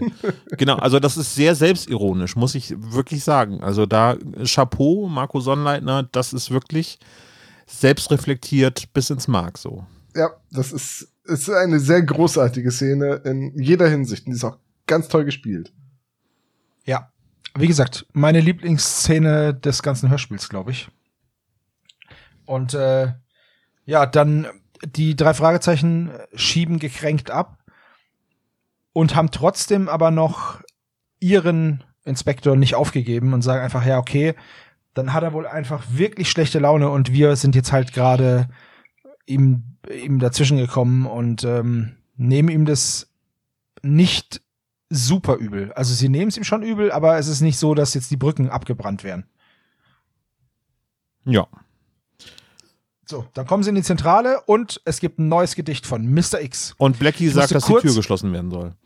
Ich musste kurz an die Szene, äh, an die Folge von den Simpsons denken, wo Homer Mr. X ist und diese Webpage hat und dann wer ist Mr. X? Und dann siehst du so ein Bild von Homer und eine Sekunde und dann kommt die Tüte. das ist einfach so gut. Ist das die Folge, wo. Homer Leute mit Torten abwirft? Nee, das ist die Folge, wo Homer die ganzen Geheimnisse aus der Stadt Ah, äh, sammelt und auf die Homepage stellt. Stimmt. Und dann soll, er in, dann soll er geehrt werden. in der Folge, Ja. in der Leute mit Kuchen abwirft, hat er ja ein Kuchenblech mit zwei Löchern drin. Das ist ja der Kuchenmann. Stimmt, das ist auch so geil. Diese Maske ist einfach so super. Damit sind wir Da wieder hat bei er- guten Kos- Kostümen, ne? Richtig, da, nee, da hat er einfach nur eine Papiertüte mit einem Fragezeichen auf. Stimmt, ja. Ja, also, es gibt ein neues Gedicht und da wird jetzt von schwarzen Stieren geredet. Und wie auch schon bei den beiden Gedichten zuvor, ist es eine Bemerkung in einem Nebensatz, die Justus auf die richtige Spur bringt. Diesmal ist es Bob, der halt alle Synonyme für Stier aufzählt, die er kennt. Und das letzte ist eben Bulle. Und dann sagt Justus, ey, Moment mal. Polizisten werden als Bullen bezeichnet, abschätzig. Vielleicht hat die Polizei was damit zu tun. Und äh, dann fummeln sie sich so aus den anderen Hinweisen halt noch den Namen Donatelli zurecht und gucken dann davon angestachelt im auf der Homepage der Polizei nach. Da kann man die ganzen die ganzen äh, Beamten einsehen, kann gucken, wer das ist und wie die heißen. Und dann ja reimen sie sich das zusammen. Es wird von einem Teufel gesprochen, Englisch Devil. Einer heißt Devlin, könnte sein. Es wird von einem Wald gesprochen, Forest, Forester und so weiter. Und so wird eben immer mehr von dieser, ich sage jetzt mal von, ja, Verschwörung oder wie man auch immer das nennen möchte, werden immer mehr einbezogen und zum Ende, das fand ich, die Herleitung fand ich krass, wird auch Cotter verdächtigt. Ja, also Die war Transferleistung weißhäusig, dann daraus Casablanca Spanisch machen, Casablanca. Humphrey ja. Bogart und oh, alles klar. Das war die schwierigste Herleitung. Man hätte irgendwie noch versuchen können, das mit Panna Cotta zu machen, aber es ist auch so schwierig. bei, Cotta, bei Cotta ist es echt schwer. Die anderen Namen sind natürlich Herren des gewählt, weißen Südens, Panna und Cotta und Zart. Nee, das, das wäre nicht so gut gegangen. Richtig, so. genau. Das, das ist schwierig. Deswegen ist okay so. Ja, aber äh, das ist dann schon ein knackiges Rätsel. Könnte ich mir wirklich bei so einem Exit-Spiel, Escape Room-Spiel auch mir vorstellen, dass es so ähnlich. Oh, da, da sitze ich aber locker eine halbe Stunde dran, das sag Ja, ich dir. du hast ja eine Stunde Zeit insgesamt. Und dann, Ja, dann ist ja der Rest vom Spiel ein Klacks. ja, meistens ist es ja so. So, die drei Fragezeichen beschließen, auch wenn Cotter jetzt zu den Verdächtigen zählt, sie ermitteln. Sie machen das, sie tun das, was sie tun müssen. Und dann kommt einfach dreieinhalb Stunden Musik. Habe ich hier Also auch zumindest stehen. kam es mir so vor. Das, das war ultra lang, das Stück. Ja, man, man hatte so viele andere Handlungselemente geschnitten, dass man am Ende dann noch wieder filmen musste.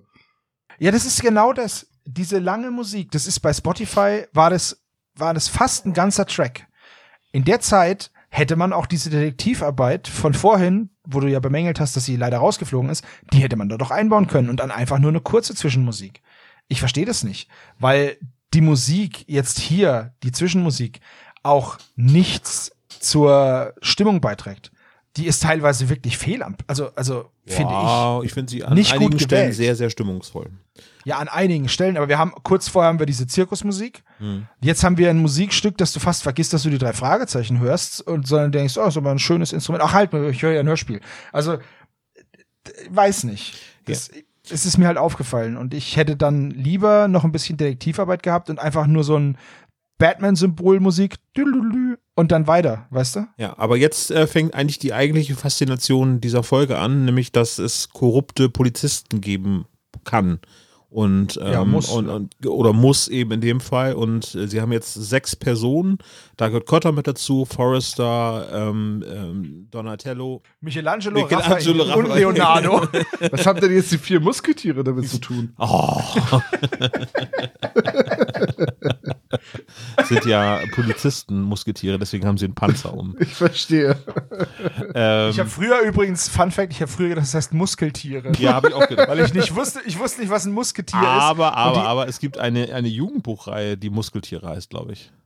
Ja, okay, das gab es bei mir wahrscheinlich noch nicht, aber es gab damals eine D'Artagnan und die drei Musketiere Serie, wo die, glaube ich, das waren irgendwelche anthropomorphen Tiere und ich hab, ich wusste nicht, was ein Musketier ist und dann dachte ich halt, das heißt Muskeltiere, weil die halt, da war halt der eine war halt stark, Portus, Po- Portus, Port, wie, ja, ah, der war sehr Portus stark war und deswegen stark, dachte So, ich, genau, und deswegen dachte ich, das heißt Muskeltiere. hast du da noch immer geglaubt, dass es Panzergrenatiere gibt? Oder?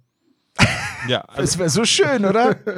also Schade. Äh, für, für, für die Nachkommen von uns, äh, die Muskeltiere ist eine äh, Fernsehserie, die auf Kika läuft. Ich packe es mal in die Shownotes mit rein. Die Muskeltiere.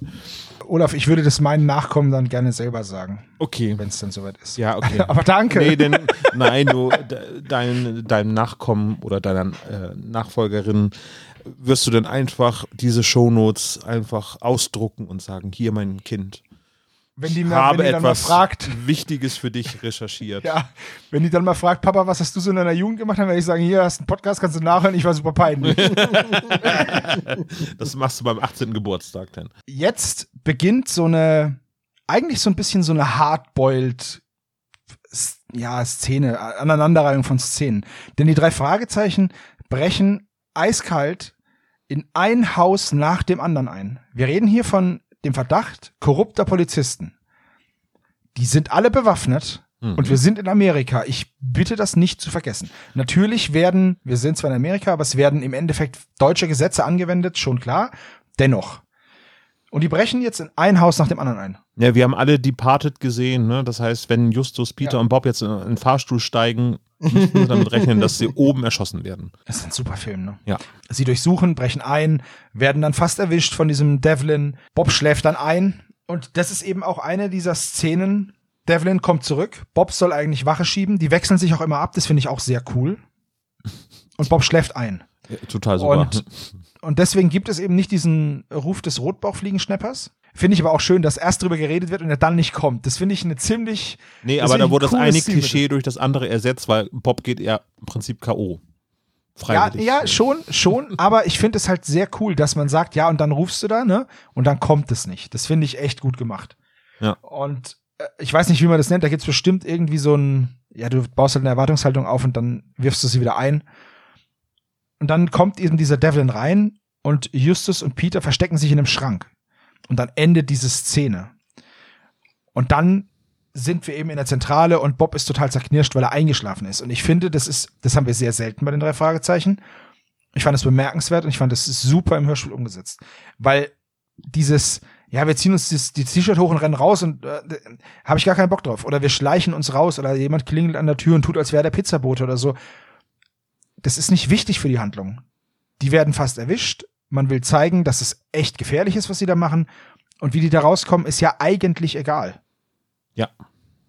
Ja, stimmt schon. Aber es wird halt wirklich auch zusammengefasst. Also es wird ja in, in seinem Nebensatz äh, gesagt, dass ähm, Dietrich hier wohl heiß laufen, gerade weil die schon beim dritten Polizisten eingebrochen sind. Äh, ja. Ist alles ganz, ganz, ganz cool, ja.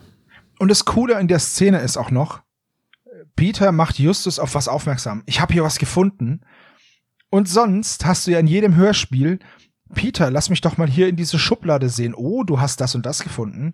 Und hier sagt Justus einfach nur, wow, das ist aber, das ist aber ein sehr interessanter Fund, so nach dem Motto. Mhm.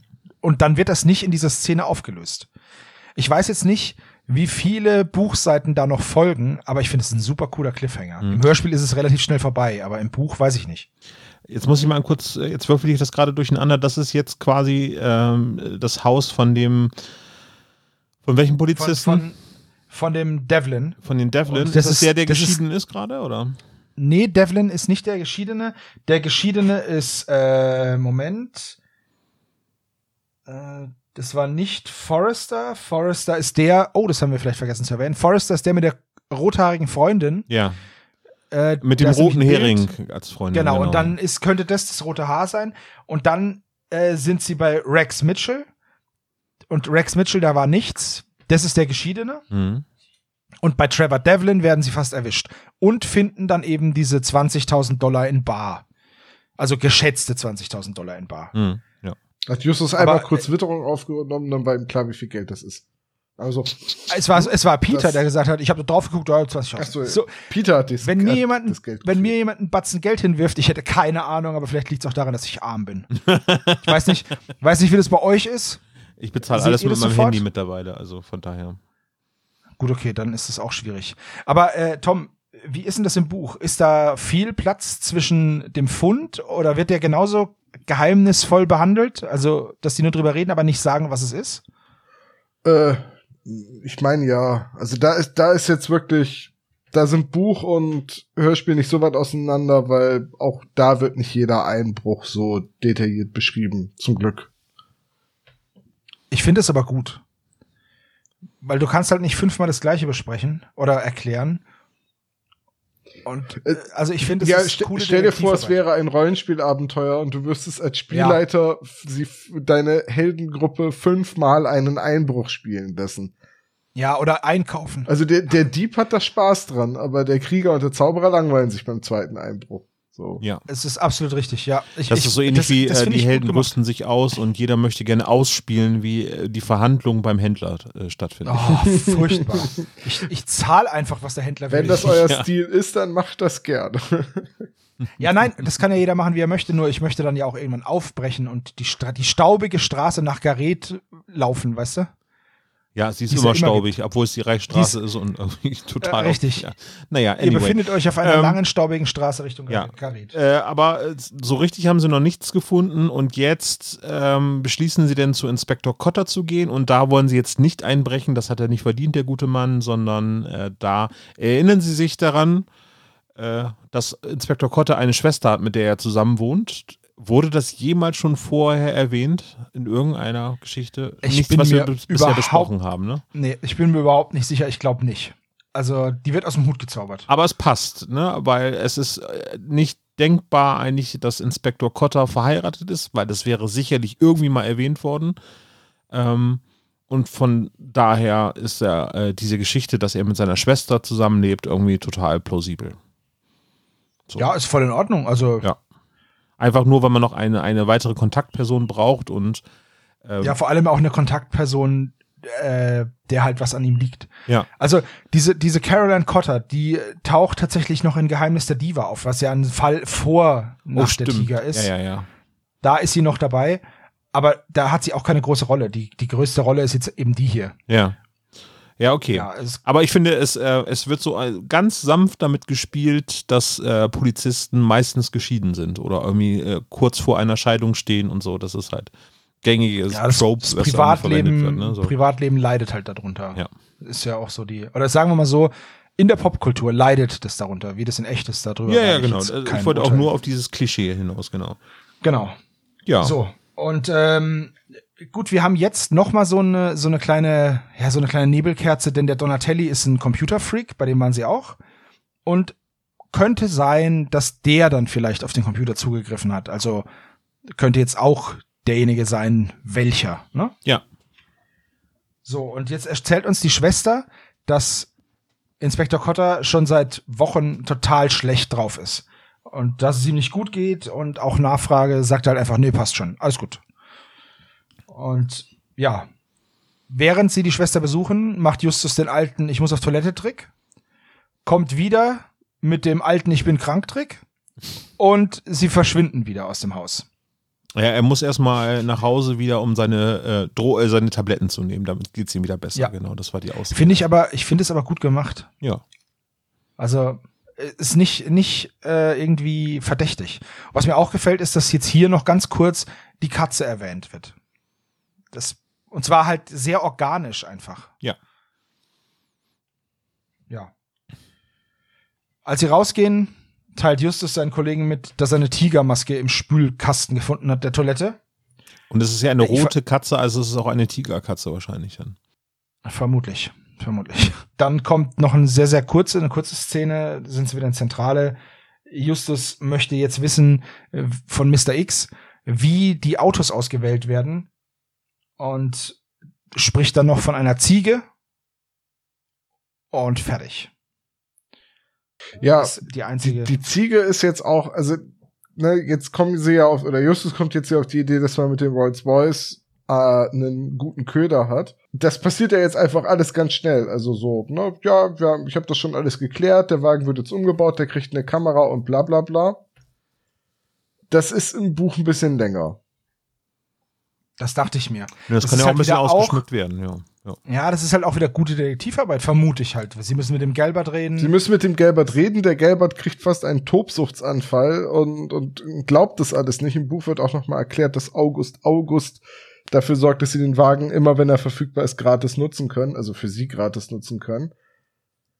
Und dann ist es Morton, der für die drei Fragezeichen birgt und sich für sie stark macht und einsetzt und dafür sorgt, dass die ähm, das Auto leicht umbauen dürfen und dass er den Wagen dann mit nach Hause nimmt und da abstellte.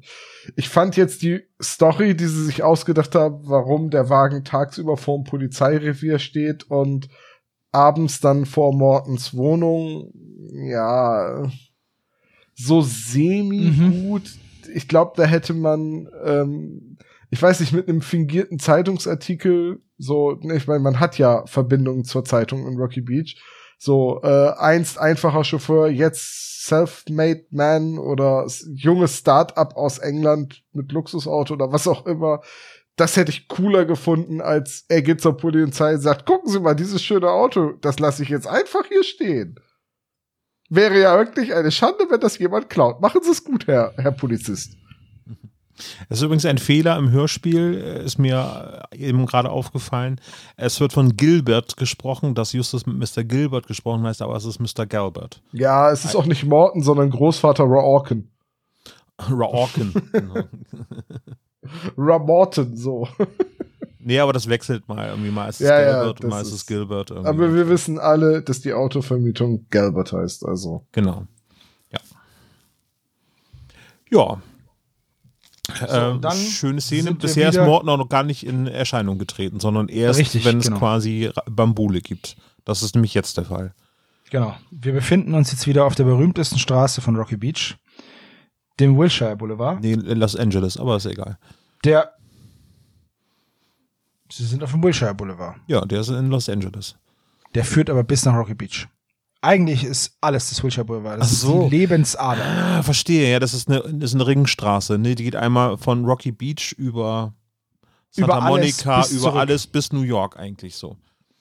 ich finde es halt, äh, ich finde es halt schön, dass dieser Wilshire Boulevard immer wieder kommt. Immer und immer wieder. Diese ja, da Straße. wohnt er das halt ist, halt, ne? Also. Ja, naja, aber da ist ja auch ständig was anderes. Da ist halt High Life in der Straße. Die Ne? ist halt auch sehr lang. Das ist richtig. Also auch in der Realität. Die Straße ist sehr lang. Die geht quasi einmal durch LA. Aber nicht bis Rocky Beach. Nee. Ja, die Wahrscheinlichkeit, dass man am Wilshire Boulevard wohnt in LA, ist halt einfach überproportional hoch. ja. es ist halt einfach, entweder wohnst du da oder in einer der anderen drei Straßen, die es da gibt. Ja, das Auto wird geklaut. Überraschung, Überraschung. Äh, Das war, jetzt, das war eine Szene, da hätte ich ja Morten nusseln können. Echt. Der weiß Bescheid. Der kennt den Plan. Der weiß, die kommen. Die drei Fragezeichen liegen auf der Lauer. Das Auto ist vorbereitet. Alles ist, alles ist in bester Ordnung. Und dann fällt Morten ein, ach, mein Schirm. Ich muss ja, morgen regnet es ja vielleicht. Und geht an den blöden Rolls genau dann, wenn die Gangster kommen und wird natürlich umgehauen. Aber ist das bitte Englishman in Reinkultur? Das ist doch super. Voll. Ja, schon. Er hat seinen Regenschirm vergessen. Es wäre noch schöner gewesen, wenn er sein Teeservice liegen gelassen hätte. Also, das ist so, ich sag jetzt mal, irgendwie, wenn ich mein Handy im Auto liegen lassen würde. So. Ja, oder so eine Packung Buttercracker oder wie die heißen. Bei deinem Handy handelt es sich allerdings nicht um eine Antiquität, an der du sehr hängst. Also Morton wollte sicher gehen, dass er das auf keinen Fall verliert, das gute Stück. Okay, das wird uns im Hörspiel leider nicht mitgeteilt. Ja, gut. Äh, Kleinigkeit. Aber immerhin Also ist es so ein, so ein Rossmann-Regenschirm für drei Euro. Schön Werbegeschenk. Tipptopp. genau. Wenn du aufmachst, steht da wetter.com irgendwie drauf oder irgendwas. Ich habe jetzt den Namen vergessen, aber in London gibt es eine Statue in Gedenken an den ersten Gentleman, der es sich getraut hat, mit einem Regenschirm auf die Straße zu gehen. War das sonst nur Frauen vorbehalten? Das galt als äh, äh, eine weiblich, ein, ein weibliches Accessoire.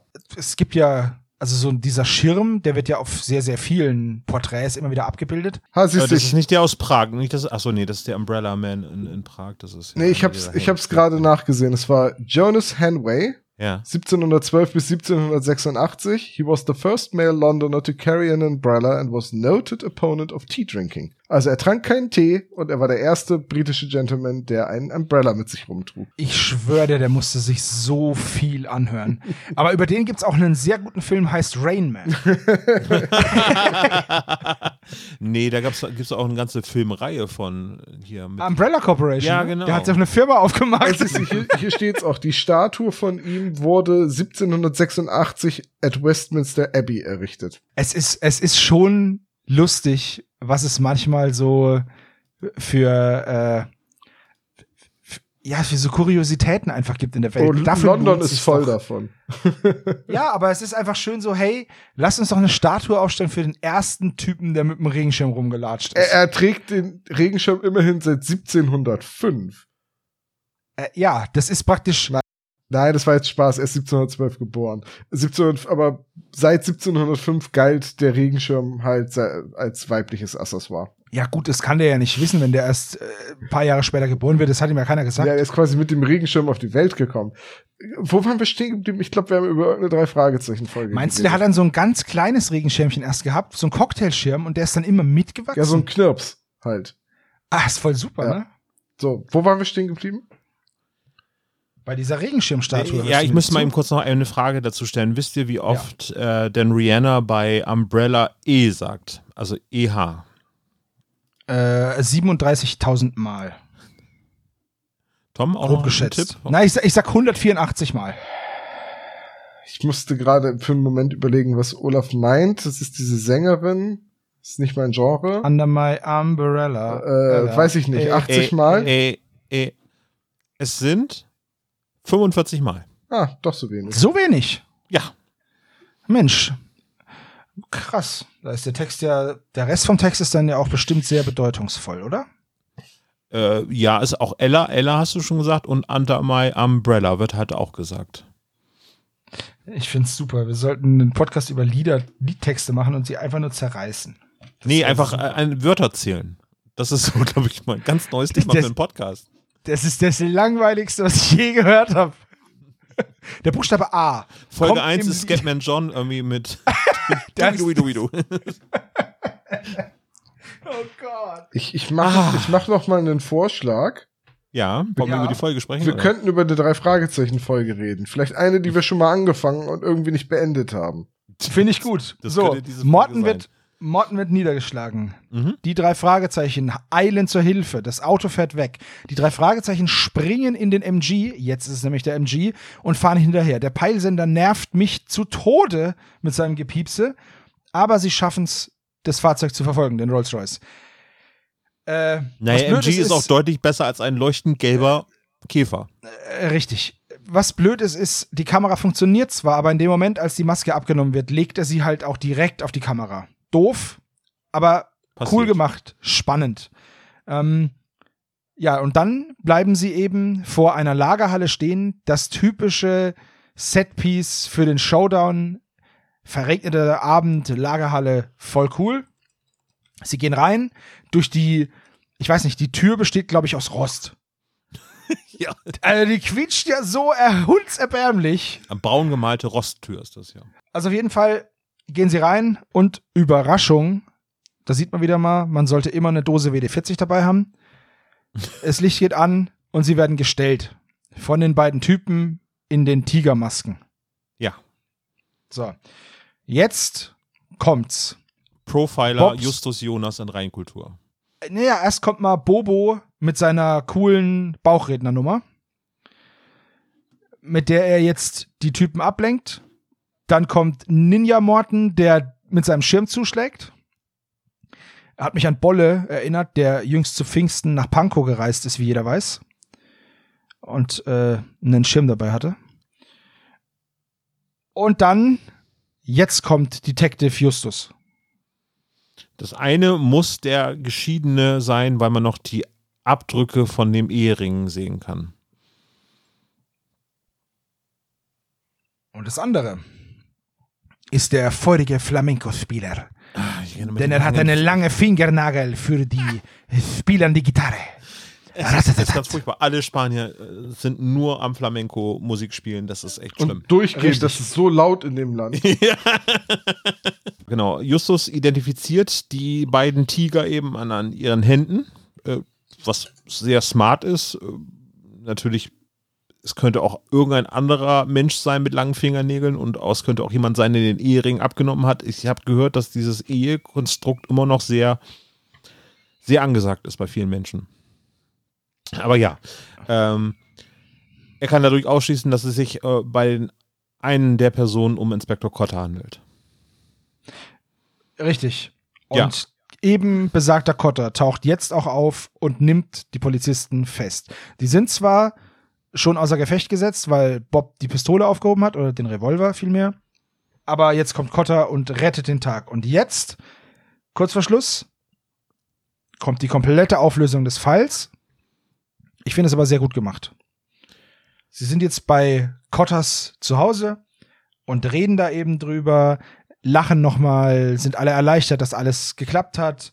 Ähm, Cotter erklärt, was er eigentlich wollte, und zwar nicht, ja, stellt dir eine Falle und dann die Täter zur Rede, sondern, naja, guckt halt und sagt mir dann Bescheid. Allerdings muss ich auch sagen, ist cool, dass Cotter das so wollte. Dann hätte er aber ein bisschen weniger über die drei Fragezeichen abledern sollen in seinem Büro. Dann wären die bestimmt nochmal wiedergekommen. Ein einfaches kommt später wieder, ihr stört, hätte gereicht. Ja, Also, storytechnisch und von Nee, der er- er Atmosphäre finde ja ich im das super so. Die schützen im Prinzip so, ne? Weil so. Ja, ja, ah, natürlich. Die Jungs, ja, ich meine, die, wenn, die anderen Polizisten hätten noch rausgefunden, irgendwie, was da passiert und äh, dass Absolut Cotter mit denen da Best Buddy ist und Aber wenn Nee, die ich- Polizisten schon länger in dem Revier sind, müssten die das eh passt wissen. schon, passt schon. Ich wollte jetzt nur mal eben kurz, was ich vorhin angeteasert habe, die Eierrustel, äh, ne, weil er das P nicht aussprechen kann, aber den Schrottplatz konnte er bei seiner Übung durchaus aussprechen. So, das Haar ist gespalten, mehr wollte ich dazu nicht sagen. Ja, aber du hast Ist recht, okay. er hätte Schrotthatz sagen müssen. Genau, Oder Gebrauchtwarencenter, da ist kein P drin. das stimmt. das ist absolut richtig. Es heißt aber auch nicht Eierustel, sondern Eiterustel. Eiterustel, genau, ja, stimmt. Nicht Eierustel, ja. Ich weiß auch nicht, was eine Eierpustel sein soll sonst. Nee? So, jetzt, wie gesagt, es wird alles aufgelöst. Sehr süß finde ich, dass die Katze Bubbles ähm, wahrscheinlich hat Inspektor Cotter mit der geschmust und dann ist das Haar an ihm gewesen und dann hat er es in der Zentrale verloren. Das fand ich ein sehr süßes Bild. Und ähm, wir kriegen jetzt auch raus, dass Forrester und Mitchell mit dabei waren. Der Devlin, der Mann mit den 20.000 Dollar in Bar, der aber nicht. Der war ein Freund oder ist ein Freund von Inspektor Cotter und hat ihm zum letztjährigen Geburtstag einen Tag mit einem, was war es, Ferrari geschenkt. Ja. Ein, einen Tag ähm, Ferrari fahren. Genau, einen Tag Ferrari fahren. Finde ich ein cooles Geschenk. Und ähm, ja, jetzt bekommt Cotter von den drei Fragezeichen die Karte überreicht. Und dann nennt seine Schwester ihn noch Cotter. Ja. Ja, das ist so der Gag, weil er keinen Vornamen bisher hatte und das sollte auch so bleiben, ja. Ich finde es aber auch ziemlich clever gelöst. Ja. Weil sie sich dann noch so ein bisschen drüber lustig machen und Cotter sagt, ich habe schon einen Vornamen, aber wenn ich euch den sage, muss ich euch erschießen. Tschüss. ja, und dann ist die Folge zu Ende. Naja, dann sagt Peter so schlimm und dann sagt Gollum noch einmal wahrscheinlich noch viel schlimmer und dann ist die Folge zu Ende. Richtig, natürlich. Ja. Ja. So, und äh, das ist ein komplett anderer Endgag als im Buch. Okay, erst einmal noch eine Geschichte. Wenn es ein Katzenhaar ist, hätte es Peter auch merken müssen, weil der leidet ja auch eigentlich unter einer Katzenhaarallergie. Ist es eine Katzenhaarallergie oder ist es eine Katzenallergie? Katzenhaarallergie. Da gibt's- also es Da gibt es geht- nämlich Unterschiede. Ja, bei der einen muss die Katze nur in der Nähe sein, bei der anderen musst du sie essen. Nein? Gott, wie schlimm wäre das für Alf. Der hat sich aufgegangen, als das diagnostiziert wurde. Nee, die Allergie ist aber auch irgendwie auch nur immer äh, narrativ äh, vorhanden. Nee, bei der flüsternden Mumie, dann hat er keine und dann beim seltsamen Bäcker, bei der Live-Vorstellung hatte er auf einmal ja diese. Okay, gut, also das wäre nur die Spitzfindigkeit. Jetzt bin ich aber gespannt wie ein Flitzebogen, wie der Endgag im Buch lautet. Ja, ich auch. Ha, ist jetzt nicht so der Hammer-Gag, aber Justus kriegt ja die ganze Zeit Rätsel geschickt von Inspektor Cotter. Und am Ende nimmt Justus sich einen ähm, Schlag Cream, also Sahne. Und weil er hat Cotter ein Rätsel gestellt, das, also anders. Er sagt zu ihm, ja, es, es ergibt ihm halt eine Karte und das, oder, oder, oder was draufsteht und dann liest Cotter halt vor.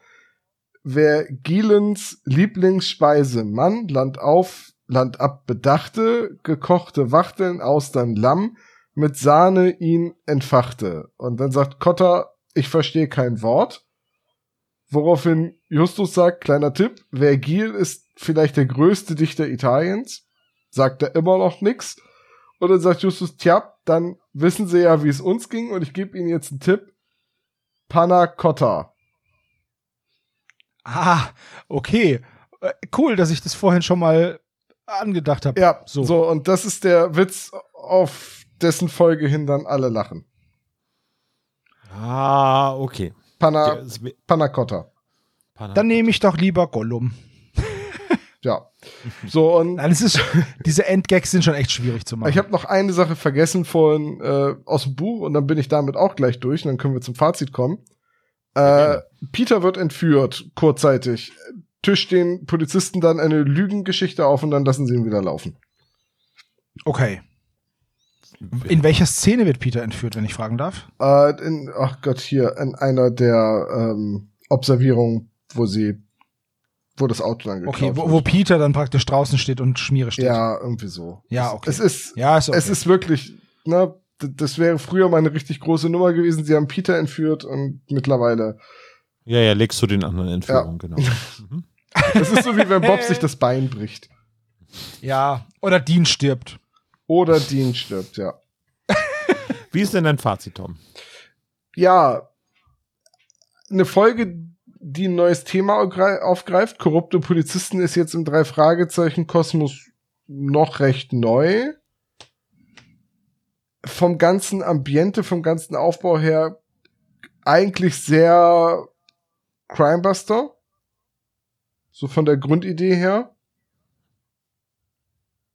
Wisst, wisst ihr, was ich meine? So Ja, Ja, das, jeden das. Auto klauen und, und es geht um Autodiebstahl und nicht um mysteriöse Geistererscheinungen unter der Motorhaube oder so. Ähm, von daher, ja, ich weiß gar nicht, was ich zu der Folge sagen soll. Ich finde die eigentlich ganz gut. Sie, sie, oh. die, die Handlung ist spannend, das, das, der Plot ist durchaus nachvollziehbar. Die Rätselverse von Cotta ist okay, muss halt in der drei Fragezeichen Geschichte irgendwie vorkommen offenbar. Sie, er, sie, sie spielt unfassbar viel auf andere drei Fragezeichen Geschichten an. So im Buch halt noch mehr als jetzt im Hörspiel. Ne? Du hast im, im Buch das Kapitel, das Botschaft von Geisterhand heißt. Das ist schon eine Anspielung. Es wird auf Marty aus, äh, war das Codename Cobra? angespielt, also ja. auf den anderen Computerexperten, den sie irgendwo her äh, kennen. Ach, was war noch alles? Du hast wieder Mr. Gelbert, der auftaucht. Äh, du hast Inspektor Kirscher aus dem Poltergeist. Du hast den Polizisten Donatelli aus dem Fußballphantom dann wird Asmodi aus der singenden Schlange erwähnt und es war nicht Marty, es war Mickey aus Codename Cobra. Äh, und, und so weiter und so weiter. Also das sind einfach viel so, es sind vor allem Marco Sonnleitner Geschichten, also Fußballphantom, Codename Cobra. Äh, und Poltergeist ist sogar eine André Marx Geschichte. Da wird eine Figur von André Marx wieder aufgegriffen. Und also beim Hören der drei äh, Fragezeichen-Folge dachte ich so, oh, der wird aber einen verdammt hohen Klischee-Koeffizienten am Ende kriegen. Aber alles in allem ein schöner Fall. Die würde ich mir sogar jederzeit wieder anhören. Und das habe ich nicht bei allen Fällen, sage ich ganz ehrlich. Und Sebo, was sagst du?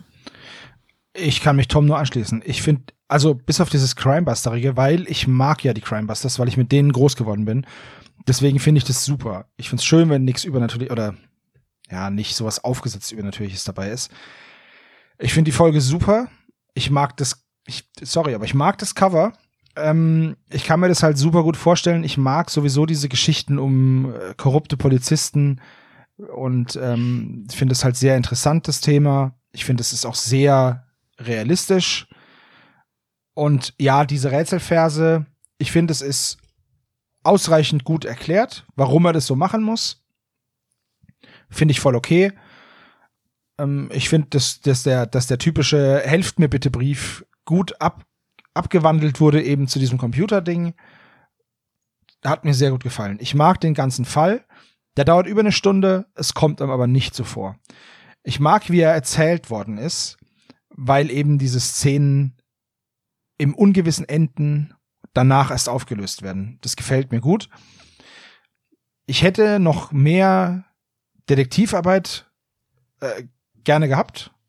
Ich merke aber selber, es ist halt sehr, sehr schwierig, noch mehr da reinzupacken, weil es eigentlich keine obsoleten Szenen gibt. Es wurde schon sehr gut zusammengefasst im Hörspiel. Diese sehr lange Passage mit der Musik, die finde ich unfassbar unnötig und hätte da lieber noch Ermittlungsarbeit gehabt. Aber alles in allem finde ich die Folge echt super gut. Hätte ich eine Top 10, wäre die dabei. Okay. Top 10, das hätte ich jetzt nicht erwartet. Ähm, ich kann mich aber euch anschließen. Die Folge ist überraschend gut, äh, überraschend gut, weil ich sie lange ausgeblendet habe und sie jetzt quasi zur Vorbereitung dieser Besprechung für mich wiederentdeckt habe, weil sie wirklich äh, so von den ab 150 eine ist, die äh, mir ab äh, sehr, sehr gut gefällt, weil sie, sie, man denkt zu Anfang so, oh, es könnte jetzt so ein Aufguss werden von Automada oder Automafia. Äh, Automafia. Automada ist das, wo Auto die Glasscheiben zerschossen werden. Ja, ja, genau. Automada, genau. Äh, äh, Automafia, Entschuldigung, äh, bringt durcheinander.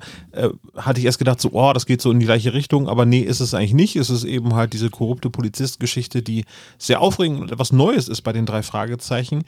Ähm, auch ähm, bis zum Ende sehr gut zu Ende erzählt. Oft ist es ja so, dass bei einigen Fällen so der Anfang ganz cool gemacht ist und dann hat man das Ende irgendwie nicht mehr so richtig hinbekommen. Und äh, hier hat mir die Geschichte von vorne bis hinten sehr gut gefallen. Also zu wenig typisch drei Fragezeichen an einigen Stellen, aber ich finde, es ist sehr gut verknüpft äh, mit, mit anderen Fällen. Also eben, dass Hugo Asmodes erwähnt wird, was du eben erwähnt hast, Tom, in den Büchern ja noch mehr, macht das Ganze sehr zusammenhängend, sehr verwoben miteinander, das äh, eigentlich sehr, sehr gut ist und nicht, dass es irgendwie so ein so eine Multiversumsgeschichte ist, wo halt einfach komplett andere Menschen agieren, sondern es gibt sehr viele wiederkehrende Elemente, die aber eben nicht so als einfach so als Reminiszenz eingesetzt wird, sondern einfach so ja in dieses lebendige Rocky Beach irgendwie einfließt. Und äh, was mir sehr gut gefällt, ist im Prinzip der Stil, wie die miteinander reden, weil das finde ich sehr bemerkenswert, weil das ist ein bisschen anders als bei vielen anderen Folgen. Äh, sie wirken dort viel jünger, cleverer und äh, ja, die Jugendsprache scheint etwas besser gewählt zu sein, als es bei anderen Fällen der Fall ist. Wisst ihr, was ich meine? Mm, total, ich kann das voll nachvollziehen. Ja. Ich wollte auch nur noch mal äh, betonen, dass ich das Crime Bastry nicht als Kritik gemeint habe. Nein, ist voll okay, aber äh, ich, ich weiß, wie du es gemeint hast und äh, ich, für mich ist es halt ein positives, ein besonders positives Merkmal. Also, ich würde sowas du? wie Neo-Crime-Busterig. Neo-Crime, oh. Neo-Krimsebusterig, okay? Dann würde ich sie aber auch Noir-Krimsebusters nennen. eine Noir-Geschichte ist es nicht, nee. Oder? Aber naja, es könnte, auch, es könnte aber auch eine so coole. Ja. Ich habe irgendwann mal vor sehr langer Zeit ein Hörbuch empfehlen, irgendwie von Don Wilson oder wie das hieß, mit so einem, über so korrupte Polizisten. Bitte jetzt keinen weiteren Tipp von dir, weil ich durfte vorhin, was ich gehört habe, nicht erzählen. Olaf bricht in Tränen aus, zehn Punkte. Voll okay, Sebo lacht und, und reicht ihm etwas Käse zum Wein. und die drei Fragezeichen brechen ein, diverse Male, 15 Punkte gibt das. Außerdem werden sie nicht ernst genommen, das gibt nochmal 15 Punkte. Die drei Fragezeichen wollen sich jemanden schnappen. Das gibt 25 Punkte. Sie kehren, äh, sie kehren, sie klären. Sie kehren erst die Veranda und dann die Fragen. Mann, Mann, Mann. Einmal versprochen, immer. Ja, ja, sie sind jetzt bei Kottas Schwester eingekehrt. Also, sie klären die letzten Fragen bei Kotta 20 Punkte. So, außerdem hat Justus alles durchschaut, sagt aber nichts. 25 Punkte. Ja, Peter versteht etwas nicht, muss etwas erklärt bekommen. Im Buch kennt er übrigens auch nicht die Bedeutung des Wortes Synonym. Das gibt 15 Punkte. Das habe ich mir gedacht, als ich das gehört habe. Habe ich gesagt, Administrator muss erklärt werden, aber Synonym nicht. Na gut. Heißt das nicht das Gleiche? Also. Ja. Äh, Peter ist ähm, ja nicht ängstlich, doch schon ein bisschen, will den Fall auf jeden Fall aufgeben, wird aber überstimmt, gibt trotzdem 20 Punkte. Und dann nachdem er überstimmt wurde, lässt er richtig die Dietriche glühen. 20 Punkte. ich glaube, wenn die Dietriche glühen, machst du etwas falsch. Gott taucht am Ende auf und rettet den Tag. Das gibt 20 Punkte. Diesmal sagt er sehr, sehr direkt, äh, dass sie sich raushalten sollen. 15 ähm, Punkte gibt es dafür. Obwohl sie das gar nicht machen sollen und er sie wirklich braucht. Und wahrscheinlich auch deswegen hat er richtig schlechte Laune. 15 Punkte. So, damit gehen wir weiter. Es wird auf einen alten Pfeil verwiesen, Codename Cobra, unter anderem. Das gibt zehn, und, und die singende Schlange, das gibt zehn Punkte. In die Zentrale wird eingebrochen von Cotta für 15 Punkte. Außerdem gibt es eine, naja, mehr schlecht als rechte Autoverfolgungsjagd, trotzdem 25 Punkte. Der Peilsender kommt vor und im Prinzip auch eine Überwachungskamera, die in den Royals eingebaut wird, das gibt 15 Punkte. Es gibt einen Rätselvers für 20 Punkte. Ich hoffe, die haben kein Loch ins Armaturenbrett vom Rolls gebohrt. Genau das. Weil sonst wäre, sonst wäre nämlich dieses versteckte Diebesgut, die Fahrzeuge, nicht mehr ganz so viel wert. 20 Punkte. Überraschenderweise haben die Bösewichte Waffen. Immerhin sind es Polizisten. Das gibt 20 Punkte. Sie werden aber durch den Bauchredner überwältigt. Das gibt 20 Punkte. Genau. Friede den Hütten, Krieg den Palästen. Titus flext im Hintergrund. 25 Punkte. Blackie rechts und kriegt den Schnabel verboten. Das gibt 25 Punkte. Morton und der Rolls-Royce tauchen auf für 15 Punkte. Ganz zum Schluss. Naja, fast ganz zum Schluss. Wird die Visitenkarte vorgelesen, ein Punkt. Und das leitet quasi über zum debilen Schlusslacher für 25 Punkte. Und damit kommen wir auf einen Gesamtklischee-Koeffizienten von 416 Punkten bei insgesamt einer krassen Menge von 24 Klischees. Also eher so Wir haben hier ein Bingo, ein Bingo, genau. Ja, das ist, äh, ich glaube, für eine Einzelkurzfolge, also eine normale Folge, normale ich, Länge, höchste, ja. ne? Eine, einer mit einer der höchsten, die wir bisher haben. Ich muss aber ganz ehrlich sagen, ist, also mir persönlich, ist es nicht so aufgefallen. Also das war jetzt nicht so eine Folge, wo ich sage, oh, die ist ja gespickt mit Klischees. Oder wie ging es euch? Mhm. Ja, stimmt. Und wir haben zum Beispiel den Rotbauchfliegenschnepper haben wir jetzt zum Beispiel weggelassen, weil der ja nur erwähnt wird, aber gar nicht imitiert wird. Also. Und aus sicherer Quelle weiß ich, dass im Buch ein spezial gelagerter Sonderfall vorkommt. Das ist heißt, Tom eine sichere Quelle, mal ganz ehrlich. Für mich schon. Guck dir ich, mal an. Guck mal, wie der guckt so. Genau. Denn ich vertraue meinem Freund Thomas. Wie, wie gesagt, ich machst. bin eine sichere, aber nicht vertrauenswürdige Quelle. Das habe ich anders erlebt. Ist das nicht die Anmoderationskarteikarte für den Knobel gewesen? Oh nein, habt ihr das gehört? Habt ihr das gesehen? Das, das kann doch nicht richtig sein. Ein grünes Mikrofon. Das muss doch, das kann doch nur eins bedeuten. Genau, hier kommt Dr. Knick.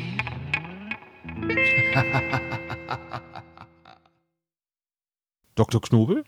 Sind Sie hier gerade in diesem Raum erschienen? Vollkommen richtig. Sie sind grün und durchsichtig. Ja. Hast du, hast du ihn angeklickt? Nee, ich habe so, so eine Projektorlampe vom, vom äh, grünen Geist hier. Ah. Ja. V vom Schrott. Ja, aber grün und auf den Geist gehen, das ist, glaube ich, äh, trifft Dr. Knobel, glaube ich, ziemlich gut, oder? Ich glaube es fast auch, hm. ja. Ich würde mal sagen, Fragen, dann haben wir es hinter uns. Zack, ja, würde ich auch komm. sagen. Um Toms Wunsch nachzukommen, Danke. fange ich an. Frage Nummer eins. Wo verstecken sich die drei Fragezeichen, als sie zum ersten Mal die Autodiebe beobachten? Ja. Oh, Gib ihm Zeit, er muss noch googeln. Ich weiß es nicht, ist wahrscheinlich falsch. Meine Antwort ist garantiert Also, falsch. was hast du, Tom? So falsch muss nicht mal was Lustiges sein. Ich habe gesagt, in einem Gebüsch. Olaf, hast du gesagt? In einem Gebüsch. Sebastian, was sagst du? in einem Fliederbusch. Richtig, es ist ein Fliedergebüsch. Also, den, der Punkt geht an, an Sebo. Olaf und Tom bekommen jeweils einen halben Punkt. Den würde ich zusammennehmen zu einem Punkt, den kann aber auch nur einer von euch bekommen. Welcome to Squid Game. also, okay. von, wer von euch beiden bekommt jetzt einen Punkt? Olaf, Tom? Ist, Entscheiden ist, wir am Ende, wenn es darum geht, Sebastian zu besiegen. Richtig. Wow. Wow, danke. Also ich. Frage Nummer zwei ist eine Zahlenfrage, wie Tom sie so liebt. Was ist der Code von Justus Handy? Donut. Ich weiß es nicht genau. Dafür, dass ihr es nicht genau wisst, ist es aber sehr, sehr richtig bei euch allen drei. Es ist 1832. Wieso könnt ihr euch so einen Kram merken, aber nicht, dass es ein Fliederbusch ist? Wenn irgendwo Zahlen auftauchen, schreibe ich mir die mittlerweile auf. Ich finde es schön. Ich habe Tom wie so ein Hund trainiert gebrochen sozusagen, genau. Äh, du drückst immer auf den Knopf und dann fällt ein Würstchen runter. Dann schreibt Tom eine Zahl auf. genau. Außerdem ist das auch das Jahr, in dem Darwin mit der HMS Beagle unterwegs war. Ja, deswegen hat Marco Sonnleitner das auch verwendet. Wahrscheinlich. Ja. Sicher nicht, dass er das Ende vom Black Hawk Krieg ähm, gemeint hat. Aber andere Sache. Frage Nummer drei.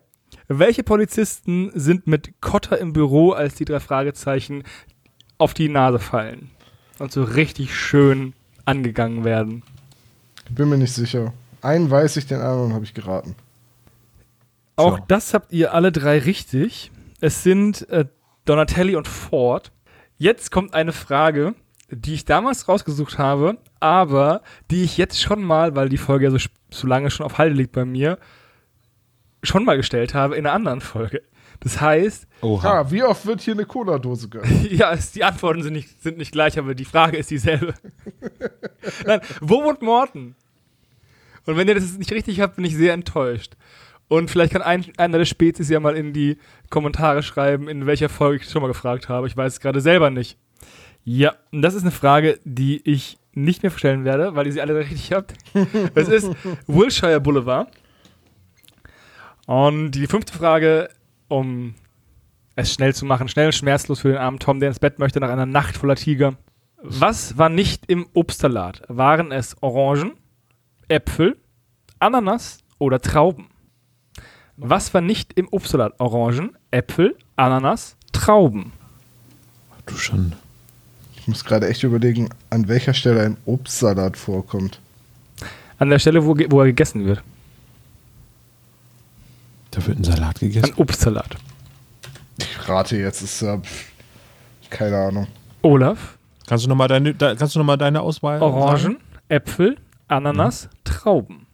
Wir haben witzigerweise, wie bei wie so oft bei Fragen, wo es vier Auswahlmöglichkeiten gibt, dass zwei von euch dieselbe falsche genommen haben und einer die richtige.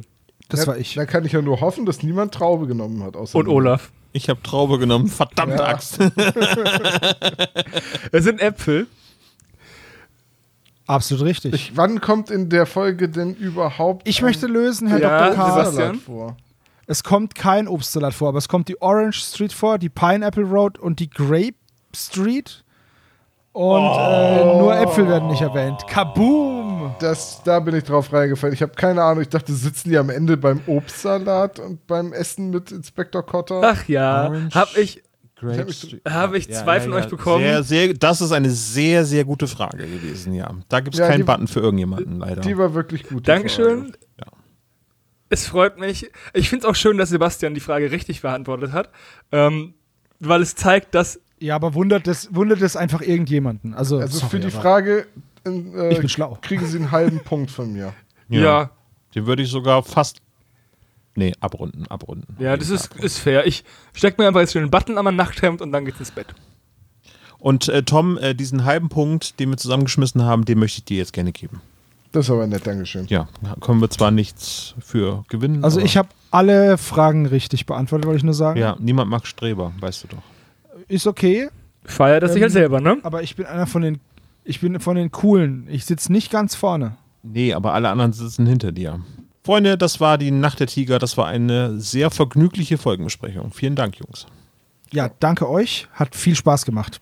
Ja, danke fürs Hören. Bis nächstes Mal. Tschüss. Ciao, ciao. Tschüss.